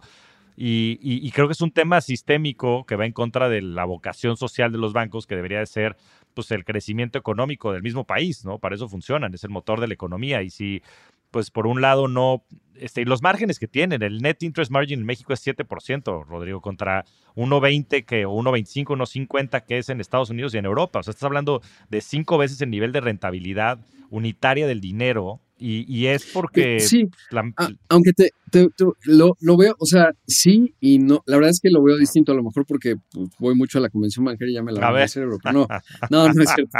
No te, no, te voy a decir cómo, cómo, lo veo. Sí creo que evidentemente hay un tema. No, y es un negocio los bancos. O sea, pues, a ver. exacto. No, todo es un negocio. Buenos, son buenos. Exacto. O sea, vivimos en el capitalismo, está bien, ¿no? Porque en el afán de... Tú, ya lo decía Adam Smith, ¿no? En la búsqueda de tu bienestar individual generas un bienestar colectivo. Ese es el principio del capitalismo, ¿no? O sea, bajo ciertas reglas y etcétera. Y que no haya posiciones oligopólicas, ¿no? Etcétera. Pero, ¿qué te dirían los bancos? que no sucede en el sector bancario, pero bueno, esa es otra, esa es otra historia. Pero, por ejemplo, entrevistaba a, Luis Niño, luego a Danny Becker, ¿no? El anterior de que acaba de dejar el liderazgo de la ABM, que era banco pequeño, ¿no? Luis Niño era el de Azteca, y ahora a Julio de, de, de. Y entonces, eh, ¿y cuál es el dato que siempre me daban? El año pasado, ahora no me acuerdo cuánto era, pero tienen 600 mil millones de dólares, no, no, me, no, me, acuerdo ahorita la cifra, pero estamos hablando de una cantidad enorme de dinero. El negocio del Banco León es lo mismo, es la intermediación. Yo capto tu depósito, que está a la vista, yo mañana voy y retiro de, de mi banco, eh, y pues con mi dinero, pues prestan, es mucho más complejo, ¿no? Y entonces le prestan una parte de mi dinero porque no voy a sacar todo mi dinero mañana, íntegro, ¿no? O sea, depende de la cantidad que tengas, etcétera. Pero ¿qué pasa? Los bancos dicen, oye, pues a nosotros el año pasado así era, ahora no, esa no fue la, digamos, el tono de lo que comunicaron. El año pasado decían, pues es que, uno, no nos están pidiendo tanto crédito como deberíamos. Claro, si tú eres una pyme y vas y les pides crédito, pues te van a pedir como 100 mil papeles. ¿Por qué? Porque su negocio, el otro negocio, es evaluar riesgo. Claro, o sea, y que les paguen. Y, pues que les paguen. Y el asunto es que en el Estado de Derecho que tienes en México, a ver, ¿por qué la, porque el margen de intermediación tiene razón, ¿no? O sea, es más grande en México y sí hay ciertas posiciones y sí, de acuerdo contigo. O sea, podría haber más competencia y por eso a mí me dio mucho gusto los fintechs. Justo escribí una columna que decía, oye, porque ahora que van a tronar las fintechs porque se secó el dinero y muchos unicornios ya no lo van a hacer y muchos de ellos están en el espacio fintech, sí vi, o por lo menos como observador y como periodista, que cubro parcialmente el sector bancario, eh, no es el 100% de mi tiempo, pero sí lo observo con mucha atención, eh, pues sí les generó presión, ¿no? O sea, si llega un NU y, teóricamente Nu ya emitió 3 millones de tarjetas y está cabildeando para tener cuentas de depósito, eres cualquier otro banco de los grandes, pues claro, tienes presión, porque es, oye, yo no coloco tres millones de tarjetas, ahí hay un negocio que estoy dejando ir y sobre todo que después van a ser depósitos y voy a tener clientes que se van a ir porque además la abro con mi teléfono, ¿no? Entonces, qué buena noticia porque le pones presión a una banca que a lo mejor estaba más complaciente y que se ha sacudido en México. O sea, a mí sí me ha sorprendido el nivel de servicio que recibo digital en los últimos cinco años, no se parece, o en los últimos tres años, no se parece al que recibía hace siete años. O sea, hoy como nunca puedo hacer más transacciones con esto que en ningún otro momento, con buenos grados de resiliencia. O sea, sí, sí, ¿no? correcto. No, o sea, entonces, pero ¿qué pasa? ¿Por qué en España ganan más? Pues porque si yo en España dejo de pagar la hipoteca, básicamente pasan dos meses y ya no vivo en esa casa. En México, yo dejo de pagar Por mi hipoteca. de. Claro. Y el banco se va a tardar en ejecutar el colateral, que es ese inmueble, que estás hablando de lo más tangible que puede evaluar un banco, una casa donde vives. Sabes que en México, no sé si has tenido experiencia, pero a mí alguna vez alguien de que le iba bastante bien no me pagaba la renta. Pesadilla del infierno. Es más, tuve un inmueble vacío, imagínate, un año. Preferí tenerlo vacío y perder dinero que correr el riesgo de lo que me Ya. pasó con esa persona. ¿Por qué? Porque si no hay Estado de Derecho, porque luego ya cuando, como, como alguien que rentaba, eh, eh, fui y dije, oye, ya fui con mis amigos abogados, oye, ¿qué onda? Uh, no, brother. Uno, afortunadamente me encontré con un tipazo que me ayudó mucho, a lo mejor, ¿no? Pero, pero me decía, a ver, no, pues primero páguenos el fee de abogados y vamos a empezar el proceso para sacar a esta persona, pero puede tardar hasta un año, porque las leyes son muy complacientes con las personas que rentan en México por el tema social, y entonces ejecutar un colateral, pues es imposible. Entonces, ¿cuánto vale eso? Pues eso vale dinero porque es riesgo. Claro. ¿Por qué la tasa hipotecaria en México, de hecho, están bastante bajas, 9%, en Estados Unidos 7% hoy? Pero ¿por qué siempre han sido mucho más caras? Pues porque darte un crédito como pyme, ¿por qué te lo te cobran el interés que te- Pues porque ¿cuál es la tasa de mortandad de las pymes? Pues el 90% cierra después de 5 años. El primer año truenan, creo que ya no me acuerdo las cifras, pero los amigos de la SEM las tienen muy claras. Le- el, más del 50% de las pymes truenan el primer año, luego este, como los perritos, ¿no? El segundo año truena otro 20%, al final quedan más o menos el 10% después de 5 años. Si yo le presto una pyme como banco y dicen, ay, no, es que los bancos no prestan. Sí, brother, pero pues ve la estadística. O sea, te digo, entiendo, Sí. también hay ciertos grados de complacencia, mercados concurrentes, en donde todos les prestan a los mismos afluentes, nos cobran un montón de comisiones y cosas, nos pagan mucho por nuestros depósitos, sí, de acuerdo. Pero también ve el Estado de Derecho del país, no es España, ¿no? Entonces, Claro. cuando tú comparas la tasa que cobra Santander o el BVA en España versus la que cobra en México y lo que pagan, sí, pero tampoco es el mismo Estado de Derecho.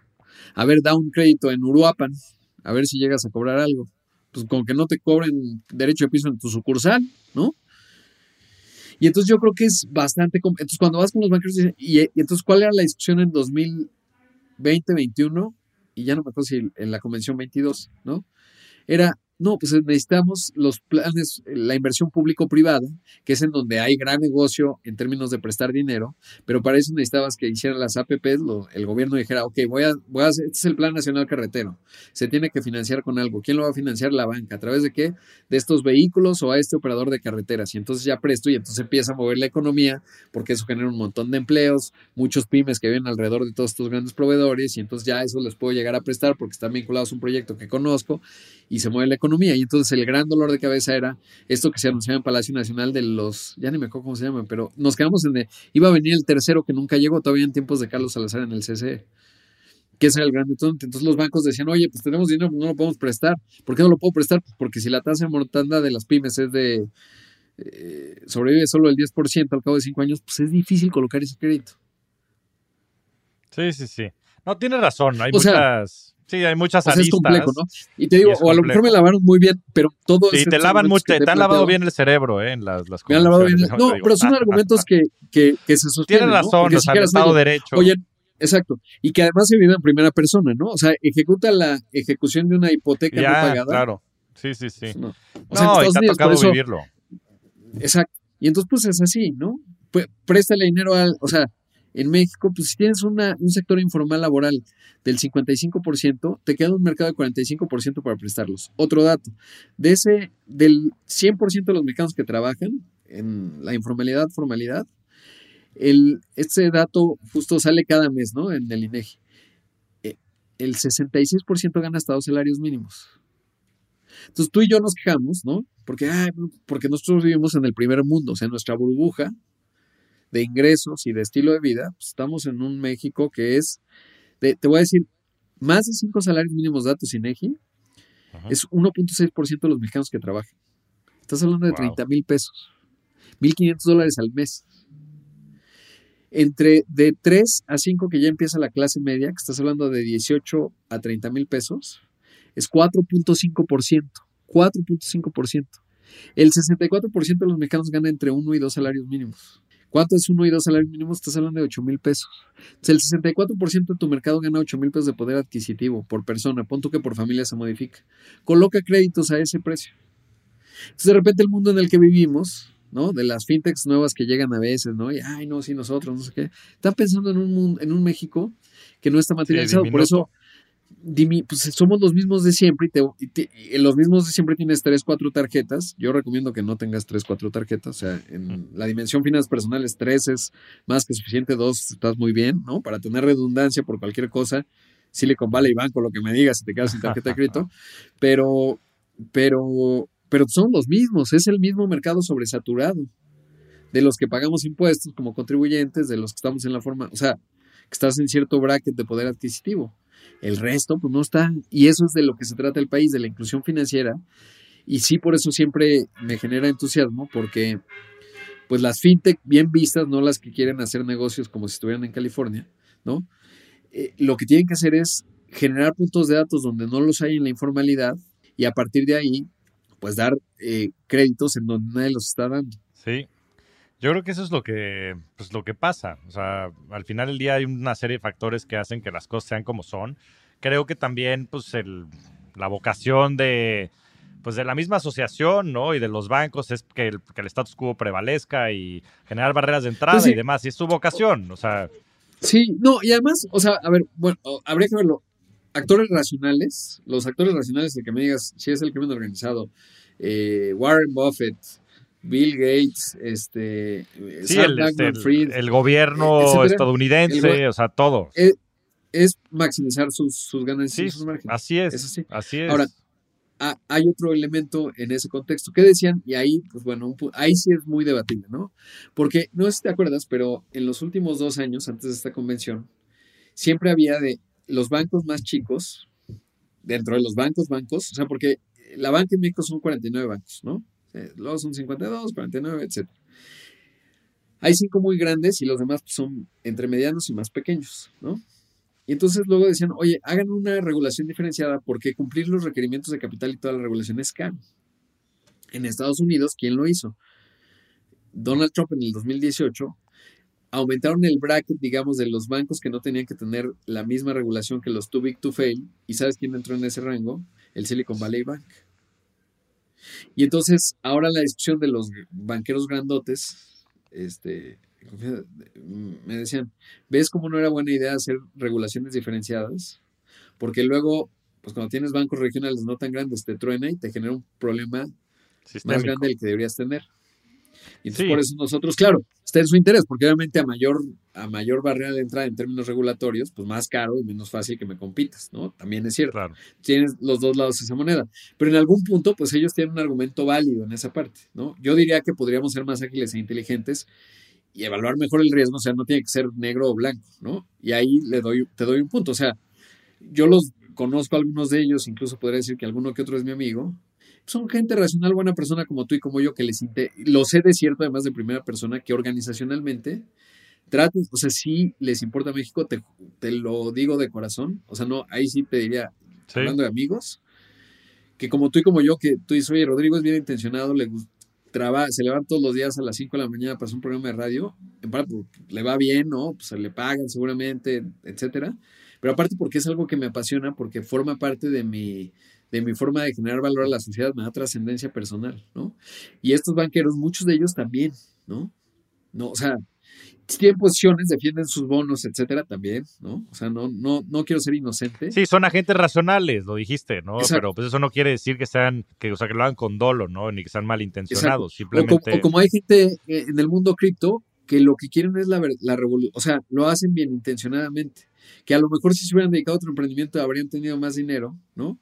Pero están ahí porque lo ven como una misión personal, porque te, los humanos somos de algunos, por lo menos yo, tú estoy seguro y muchos que conozco, somos más de trascendencia que el for profit. Si no, todavía trabajarías donde trabajabas hace muchos años, tenías unos extraordinarios y tal, pero has escogido el estrés. la revolución, la revolución. La, la revolución.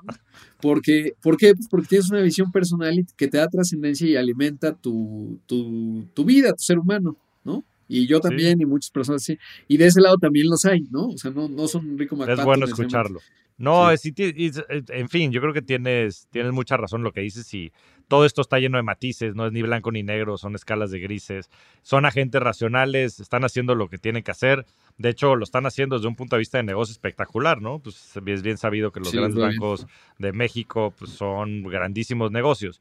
Y yo, yo creo que eh, pues hay conflictos de interés en, en la vocación social, que digo, como todo tienen matices, pero creo que mm, puede haber un despertar de la eh, el conocimiento de la gente, por ponerlo en, términos más, más amplios, ¿no? Que, en fin, yo creo que también es mucho a lo que te dedicas tú, Rod, y un poco lo que intento hacer yo también desde mi trinchera, de dar información para que la gente pueda tomar mejores decisiones, ¿no? Y hoy creo que, pues, existen, pues eso, CETES directo, Está GBM, está Actinver, hay un montón de otras empresas que te permiten invertir tu dinero sin correr esos riesgos pues, de la banca fraccional, sobre todo si tienes más de estos 3 millones de pesos, que creo que es bueno que la gente lo sepa y creo que es bueno que la gente sepa que su dinero les puede rendir más si lo tienen en un lugar que no es en el banco al cero.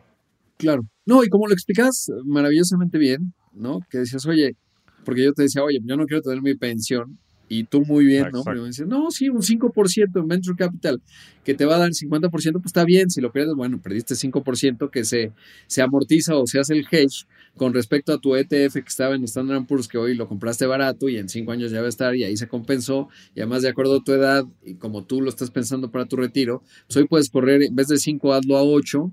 Eh, tu ganancia puede ser en vez de 50, 100, ¿no? De rendimiento y lo vas, eh, lo vas acomodando con respecto a cuando lo necesitas, ¿no?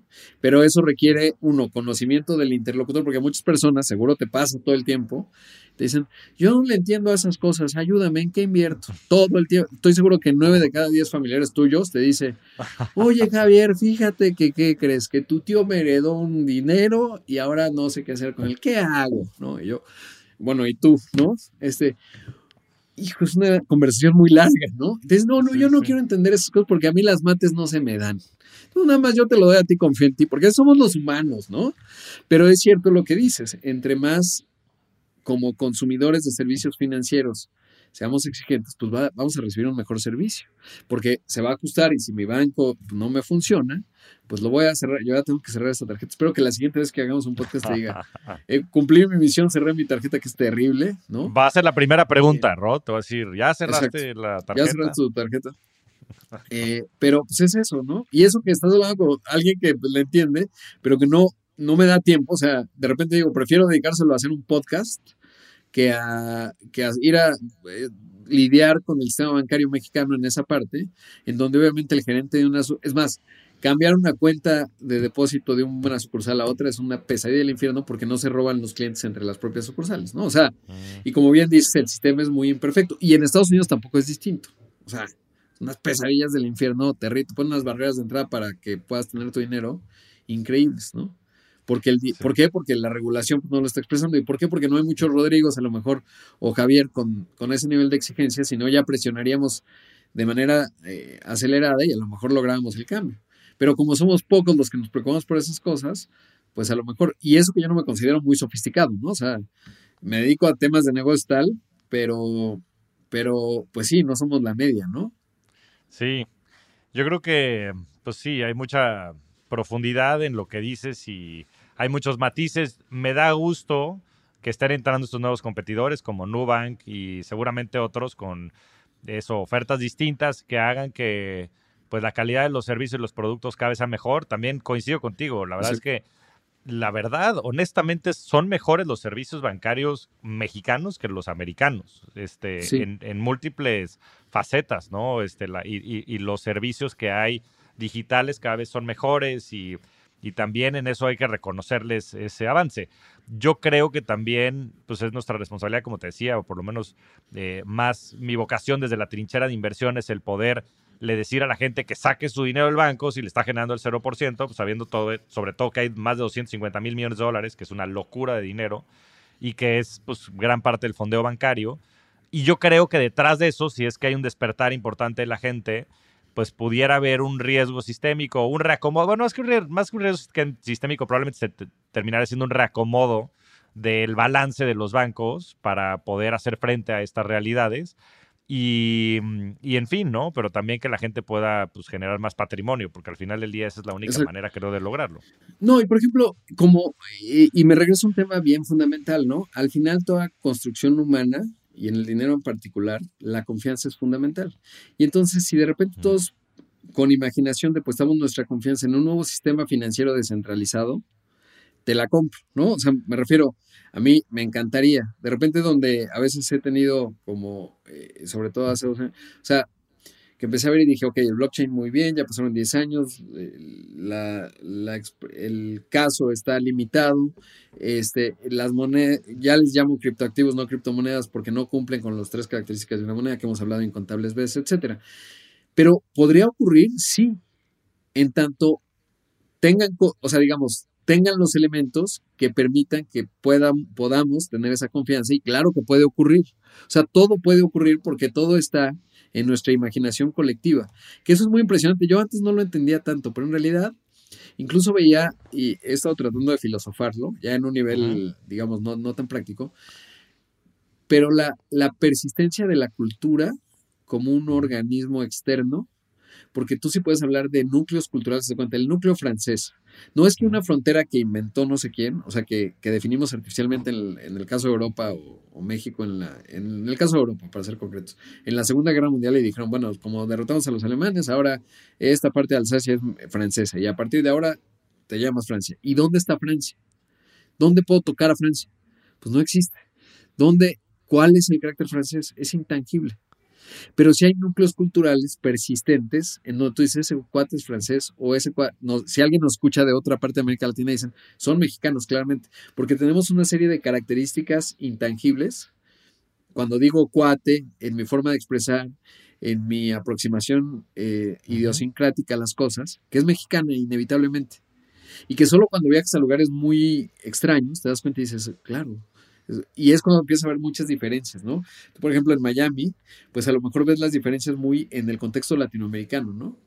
Dices, los mexicanos decimos mande, los argentinos son más aplomados y, asertivos, los brasileños eh, tienen un ego mucho más sano que los mexicanos, que somos muy de hacernos chiquitos, los centroamericanos se parecen a los mexicanos en esa parte, en fin, ¿no? Tenemos una serie de características que te das cuenta cuando vives afuera y cuando contrastas tu forma de ser con el resto del mundo, pero Todas esas características son intangibles, no existen, existen en nuestra imaginación.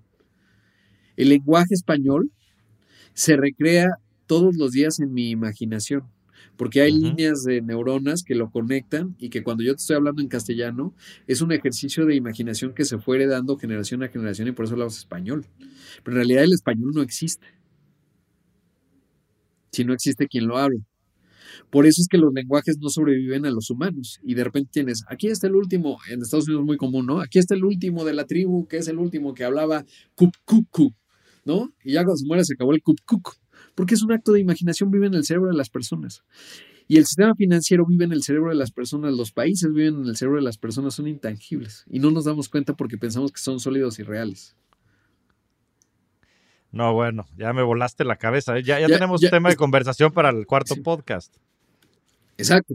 Ya el, el LSD y esas cosas, pues radican en actos de imaginación y consenso muy fuera de este mundo, ¿no? Y eso nos asoma a otras realidades para conectarnos con estas cosas. Este, qué, qué, híjole, qué, qué locura lo esto que acabas de decir que, y que es cierto, porque es real, ¿no? Y, y, al final del día esto trasciende, o sea, esta misma cultura de la que hablas, pues trasciende a los mismos sistemas financieros de cada uno de los países, ¿no? exacto. Sí, sí, es muy impresionante. O sea, por ejemplo, desconozco más, o sea, algo, estudio poquito, pero en el Islam el anatocismo está prohibido, ¿no? Por ejemplo, en la religión católica, eso es bien interesante, ¿no? Históricamente, ya no sé dónde lo sé, porque pues como tú me dedico a, comer contenido, ahora ya no, tanto libros, sino cosas que voy leyendo, 18 mil podcasts, etcétera. Pero pero el interés un interés, o sea, ¿por qué los judíos eran los que prestaban y tienes el mercader de Venecia y todo ¿Por qué eran los judíos? Pues porque en la religión católica estaba penadísimo el anatocismo, que viene de una estructura cultural que después... ¿Qué es el anatocismo? El interés sobre interés. Ya, ok. Cobrar su interés sobre interés a los ojos de ciertas religiones no está bueno. Ya. ¿Cuáles son las religiones? El Islam. ¿Cómo tienes un sistema financiero en donde no hay interés? Se limita mucho porque es el, crédito más caro es el que no tienes. Y entonces, porque las sociedades, como para crecer, sí necesitan crédito. Yo necesitaba, por ejemplo, llevar el barco, eh, la nina, la niña, ¿no? ¿Quién me iba a prestar el dinero para correr esa empresa? Si daba, era un venture capital de su momento, ¿no? Si salía bien y descubría la ruta a las Indias, pues pagaba mil por ciento. Si no, pues hundía el barco y perdías tu dinero. Pero como, y me ibas a cobrar un interés sobre ese dinero que me prestabas para mi barco, ¿no? Como la religión católica lo tenía muy penado, ¿quién prestaba ese dinero? Pues los judíos. ¿Y por qué los judíos históricamente eran mal vistos? Pues por muchas razones. Porque estructuralmente, y esto que voy a decir es muy fuerte y a lo mejor me, van a escribir y a decirme groserías, pero... Dale, dale. Incluso el, el, tema del dinero, o sea, ¿por qué es tan eh, Judas Iscariote las 30 monedas? Porque la percepción del dinero en ciertas interpretaciones de la religión cristiana es negativa. Entonces viene desde ahí. El, el, acto de imaginación de la interpretación ideológica de tu forma de ver el universo tiene que ver con tus finanzas personales. Y en el mundo anglosajón, en donde la ética protestante era mucho más práctica y ya no se veía tan penado que, ¿no? Pero, por ejemplo, en Europa antigua, en, en la Edad Media y hacia atrás, ¿por qué los judíos les iba, o sea, por qué prestaban dinero? Pues porque eran los únicos que dentro de ese ecosistema lo podían hacer, porque si tú eras un católico y prestabas dinero a alguien y le cobrabas intereses, pues eras muy mal visto a los ojos de Dios. ¿Y cómo ha permeado eso, hasta, hasta, hoy en día? O sea, pues, ahí tienes a las culturas anglosajonas y tienes a las culturas españolas, ¿no? O sea, Exacto. Este y, y, la relación con el dinero es totalmente distinta, ¿no? De un protestante a un católico, por ejemplo. No, y la relación, sí, totalmente distinta. Y el famoso es más fácil que pase un camello por la, el hoyo de una aguja que un rico. ¿Por? ¿No? pues sí, pero esos son los, los, o sea, los mitos y, los tabúes y las percepciones. Claro, pero es, pero, pero para que algo sea posible, tienes que creer que es, es, posible, ¿no? O sea, si no es imposible. Y a lo que voy es que creo que también un poco tenemos, o bueno, a mí me gustaría pensar que podemos incidir en la cultura y en la imaginación de las personas, pues planteándoles que hay un futuro que es distinto, ¿no? Y que hay posibilidades que tal vez ellos no consideran y que, y, que tener dinero no es malo. O sea, en México a la gente le da vergüenza hablar de dinero, le da vergüenza tener dinero. Este, y, viene de ahí, ¿no? Viene de todos estos conceptos que hay que romperlos, sobre todo si queremos el día de mañana ser una potencia mundial, porque si no, pues es imposible que, que lo logremos. Exactamente. Sí, y por eso decía que todo sistema financiero es posible, el descentralizado, el blockchain, el que me digas, en tanto podamos generar el consenso imaginario y la confianza que tiene que tener unas características de confianza para que no me pase lo de Sam Bankman Fried, ¿no? Porque eso fue un golpe durísimo, porque era un tipo muy bien posicionado, que después nos dimos cuenta que anotaba todo en una servilleta de papel. Tú pensabas que siendo, digamos, tan sofisticado en su forma de, de tener un blog, o sea, digamos, de tener una plataforma de intercambio de criptoactivos, pues iba a tener sistemas muy solventes y no tenía nada y después ya descubrimos que además era medio estafador, ¿no? O estafador y medio. Y entonces, pues, no puedes construir un sistema de confianza y porque ahí voy a otro tema, de repente eh, no desconozco ahí tu, opinión, pero eh, he leído, digamos, en ciertos círculos que dicen, no, ahora están yendo contra Binance y, y Coinbase porque pues no quieren que la gente salga del sistema financiero, entonces les da miedo. En realidad no, no es tan complicado. ¿Sabes por qué es?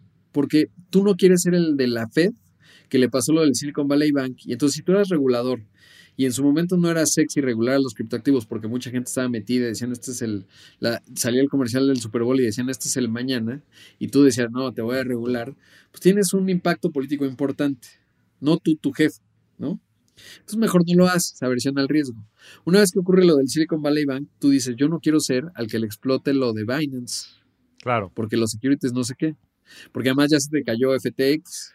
FTX no tenía exposición al sistema bancario, entonces no, financiero, no tenía un riesgo sistémico. Por eso los dejaban. Si truena, pues es su reputación y la de todo el mundo cripto, ¿no? Pero ahora, porque ya están haciendo una ofensiva fuerte, pues porque ya tienen un riesgo burocrático. Si mañana vuelve a caer, van a decir, oye, ¿dónde estabas, tesoro? ¿Dónde claro, estabas? Y ya hay Este, precedentes. y ya hay precedentes. ya hay precedentes. Y entonces no es tanto que haya un diseño global. Vuelvo a lo mismo. A veces nos, eh, a- a- hace un par de días alguien me preguntaba, oye, ¿no crees?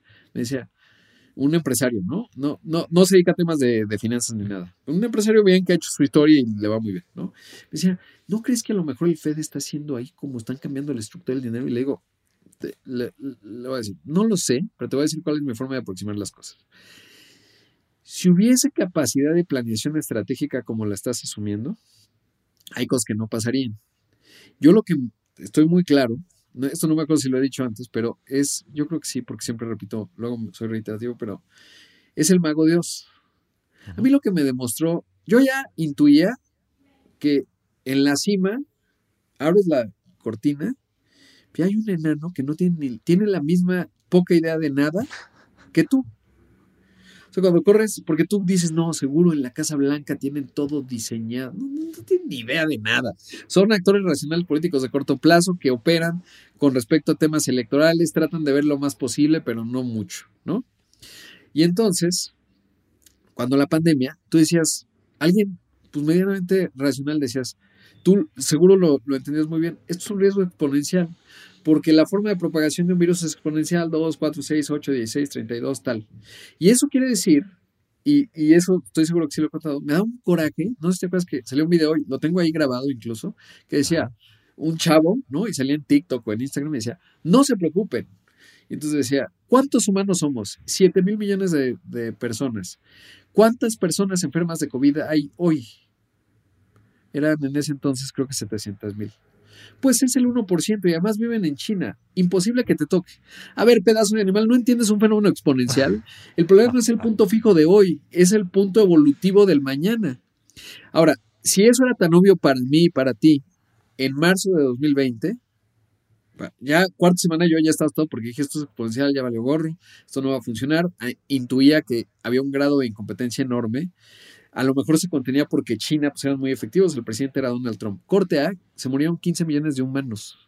Viste a un, primer ministro, Boris Johnson, un tipo que escribió la biografía de Churchill, muy bien educado, tipo listo además, porque no es tonto Boris Johnson. Y te acuerdas que sale ahí con las enfermeras de, ah, el COVID no pasa nada, corte A, terapia intensiva, casi se muere. Si ese grado de... Entonces tú dirías, si hay una planeación global, pues que me digan dónde, porque aquellos se murieron 15 millones, fue una verdadera catástrofe, se murieron más de un millón de estadounidenses y no pudieron reaccionar. La F, y, y lo verás, la, el CDC falló miserablemente, los protocolos burocráticos eran una basura, no había pruebas rápidas en Estados Unidos porque no las aprobaba la F, la, la, el CDC, todo el mundo desesperado, en México teníamos a Gatel que era un verdadero pepino que le hizo 600 mil mexicanos muertos, en, en, Brasil, este, no, no, un verdadero desastre. Sí, sí, Bolsonaro, sí, sí, todo un desastre. Sí, todas las el mago de Oz, básicamente, los humanos nos asomamos, corrimos la cortina y no había nadie. El mago Dios casi se muere de COVID, o sea, el, el, primer ministro Boris Johnson y luego Trump. Eso es planeación. O sea, ¿tú crees que tienen capacidad de planear nada? Con que se toquen la nariz, démonos por bien servidos. Por eso me da tanta risa. Y ahora voy a conectar con otro tema ya, ahora sí. -huh. Este, que es, hoy veo la carta de, de la fundación del instituto, ahorita estoy escribiendo de eso. Eh, de, que firma Elon Musk y, Steve Wozniak y Yuval Noah Harari y dice, hagamos una pausa de la inteligencia artificial para que no salgan nuevos modelos naturales de lenguaje más allá del GPT-4. De verdad, ¿no han visto las noticias? ¿No vieron la comparecencia del CEO de TikTok y el nivel de preguntas babosas que le hacían? ¿Tú crees que los gobiernos del mundo tienen la capacidad? A ver, no hemos resuelto el cambio climático, que es algo tan obvio, no se ha resuelto. ¿Tú crees que tienen la capacidad de resolver algo tan complejo en donde justo hoy he estado vivo ya básicamente con ChatGPT al alcance de la mano y le pregunta, ¿cómo se regula? O sea, le digo, ¿qué opinas GPT-4 de la regulación? ¿No? Y qué le puse la carta y le dije, ¿qué opinas? Y ella me dice, ay, no, pues muy bien. Ah, qué chingón. Este, ¿Cómo se regula la, porque dice, hay que regular la ponderación y el output de los sistemas. Ok, ¿cómo se regula? Pues yo no sé técnicamente cómo se hace. O sea, ¿cómo mido el código que entra un machine learning cuya respuesta, pues puedes saber ponderadores, pero no sabes exactamente qué va a salir? ¿Cómo regulo eso? Ok, probablemente a un nivel técnico de gente que sí le entiende a nivel de programación a la inteligencia artificial, que son como 10 personas, ¿no? Bueno, vamos a pensar que son como 100 en el mundo, que le entienden a buen nivel y que lo pueden regular. Vamos a pensar que ellos, ¿tú crees que Noroña aquí en México tiene la capacidad tan solo de concebir que no es Terminator? ¿Tú crees que el presidente de México tiene la capacidad de establecer una regulación vinculada a ello? ¿O que el presidente de los Estados Unidos lo tiene? O que el legislador que me digas este, de Estados Unidos, los senadores y los cámaras representantes, ¿pueden aprobar algo medianamente racional con respecto a la inteligencia artificial?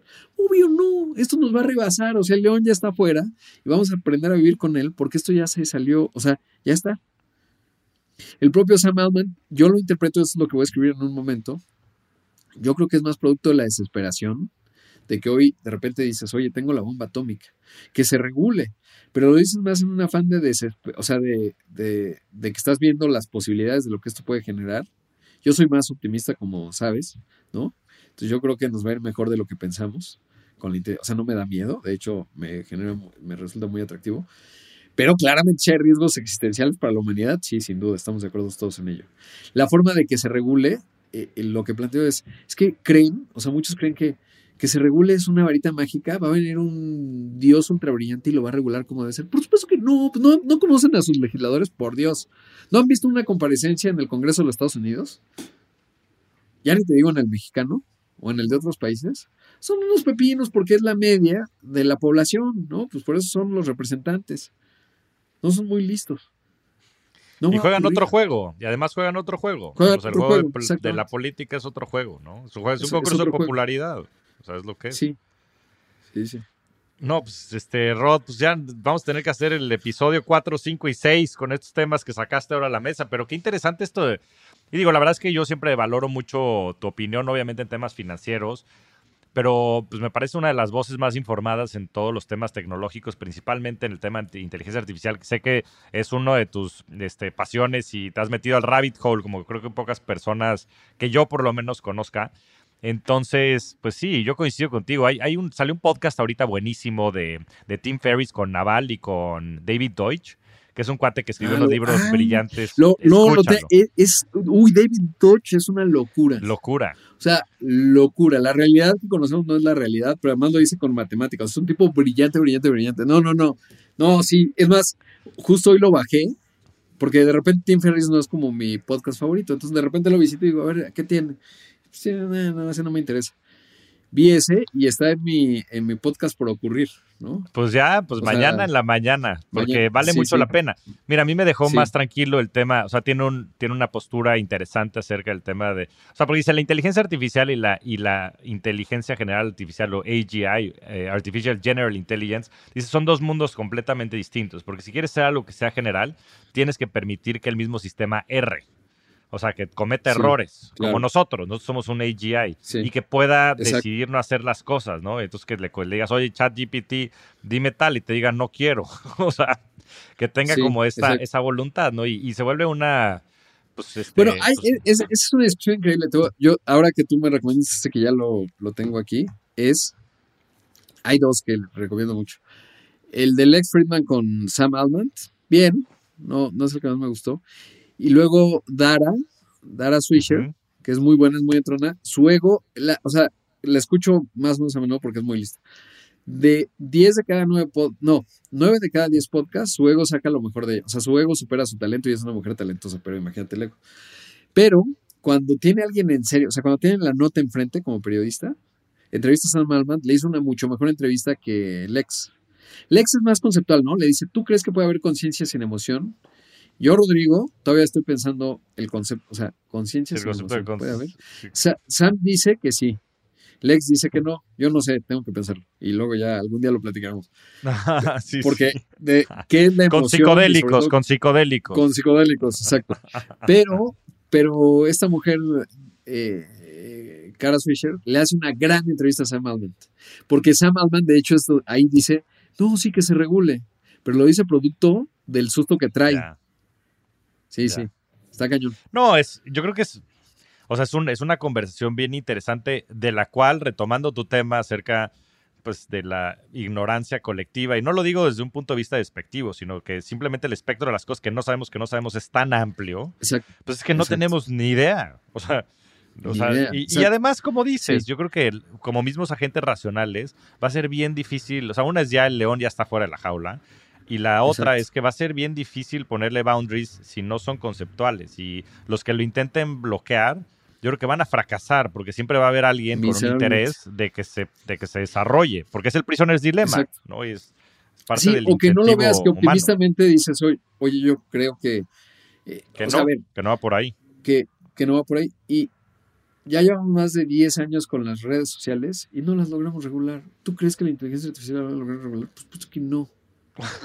No, Es que la, qué iluso, la tecnología se mueve a otro ritmo. Y es impresionante. ¿Hace cuánto salió ChatGPT este, el 3 y ya el está el 30 de 4? noviembre. Y Exacto. cómo ha avanzado y, y es, y es, es lo exponencialidad, es lo que decías mismo del COVID aplicado a la tecnología y no, o sea, los humanos pensamos de manera lineal, o sea, este, Y- esto... Y, me acuerdo mucho que la última vez que, que hablé contigo te dije, el mundo va a cambiar muy rápido. No porque me sienta, porque pues, es muy obvio, ¿no? No, y claro sí, no. y sí cambió. Pe- Pero, pero te decía, el mundo se va a poner muy, muy raro. Te garantizo que a finales de este año el mundo va a ser mucho más extraño de lo que es hoy, que ya es un poco raro, solo que nos vamos acostumbrando. No, Te lo- pues porque la última vez que te dije era ChatGPT, ChatGPT, ChatGPT, y todavía eh, eh, no me acuerdo cuándo lo grabamos, pero empezaba muy al principio. Apenas No, grabamos en meses. diciembre, Rod, o sea, grabamos hace En tres meses llevaba- y medio, cuatro exacto. meses. Lleva, bueno, pues ya pasó como un año en términos de los analógicos, o sea, 50 en términos de nuestros abuelos, es el equivalente a 5 de nuestros papás y uno de nosotros en tres meses. Sí, sí. Y los otros nueve meses que nos restan van a ser como dos años, te lo garantizo, en términos del fenómeno tecnológico que estamos viviendo ahora. Y las fragilidades. Y las fragilidades y ya salieron los Black Swans y, y una serie de Exacto. cosas, que- pero que son, que son naturales de esta entropía tecnológica en la que vivimos, ¿no? Con el ritmo de cambio Sí, sí. tan acelerado. Pero lo bueno es que los dos somos optimistas, Rod, y creemos que Sí, hay riesgos y demás, pero que va, la cosa se va a poner mejor.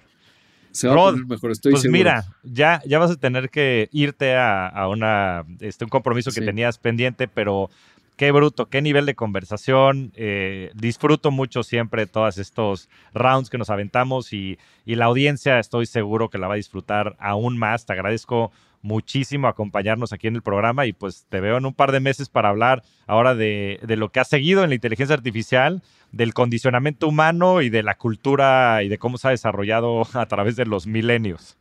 Exactamente, sí, hablemos de eso, mi querido, y, y espero que nos veamos, además físicamente.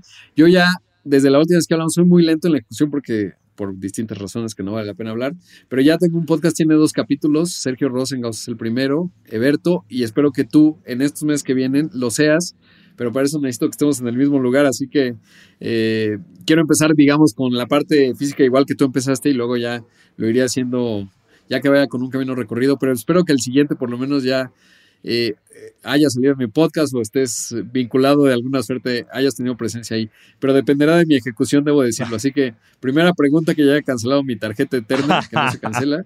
Y segunda, que ojalá ya sea también, haya estado en, en, en una buena plática también conmigo en el otro lado. Seguro, cuenta Bueno, con y en radio seguramente hablaremos porque traes unas cosas bien interesantes que, que vale la pena que las conozca todo el país. Te lo agradezco muchísimo, Rod, y cuenta con ello. Feliz de la vida estaré pues, en ambos programas y en el podcast. Y todos, por favor, vayan a escuchar el podcast de, de Rodrigo, este, que me imagino lo pueden encontrar en todas las plataformas, ¿no? No sé si quieres platicar un Sí, poquito más en, del en mi, tema. en mi- sí, exacto, en Spotify, ahí está, se llama el podcast de Rodpack, eh, pero está perdido entre muchos capítulos de los programas, ¿no? De radio, porque todavía necesito mucho más ritmo, tú sabes que es complejo, el tiempo, lo que sea, la ejecución, no voy a poner pretextos, simplemente sí lo pueden encontrar, si no me ponen un tweet y les pongo los capítulos eh, que acabo de mencionar. buenísimo, buenísimo, Rod. Pues es un placer y un gusto siempre compartir contigo y te agradezco nuevamente el tiempo. Qué gran conversación. Te mando un fuerte abrazo, Rod. Otro de vuelta, mi querido Javier, siempre un gusto, de verdad, también disfruto mucho. Gracias. Muchas gracias por escucharnos. Nos vemos semana a semana en este espacio para convertirnos juntos en rockstars del dinero. Suscríbete al podcast en todas las plataformas de audio y no te pierdas los nuevos episodios semana a semana. Ayúdanos a compartir el podcast y generar más cultura financiera. Esa es chamba de todos. Yo soy Javier Morodo, búscame en redes sociales como arroba Javier Morodo, en mi página de internet javiermorodo.com y suscríbete a mi newsletter, La Inversión de la Semana, para recibir semana a semana las mejores recomendaciones de inversión. Agradecimientos especiales a todo el equipo de producción. Rockstars del Dinero es una producción de Sonoro.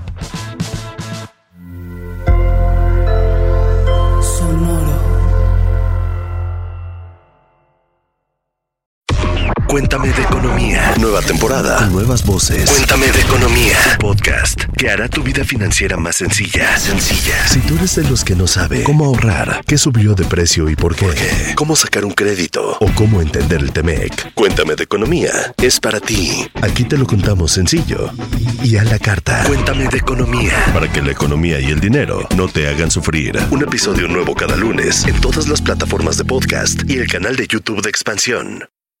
With Lucky Land slots, you can get lucky just about anywhere.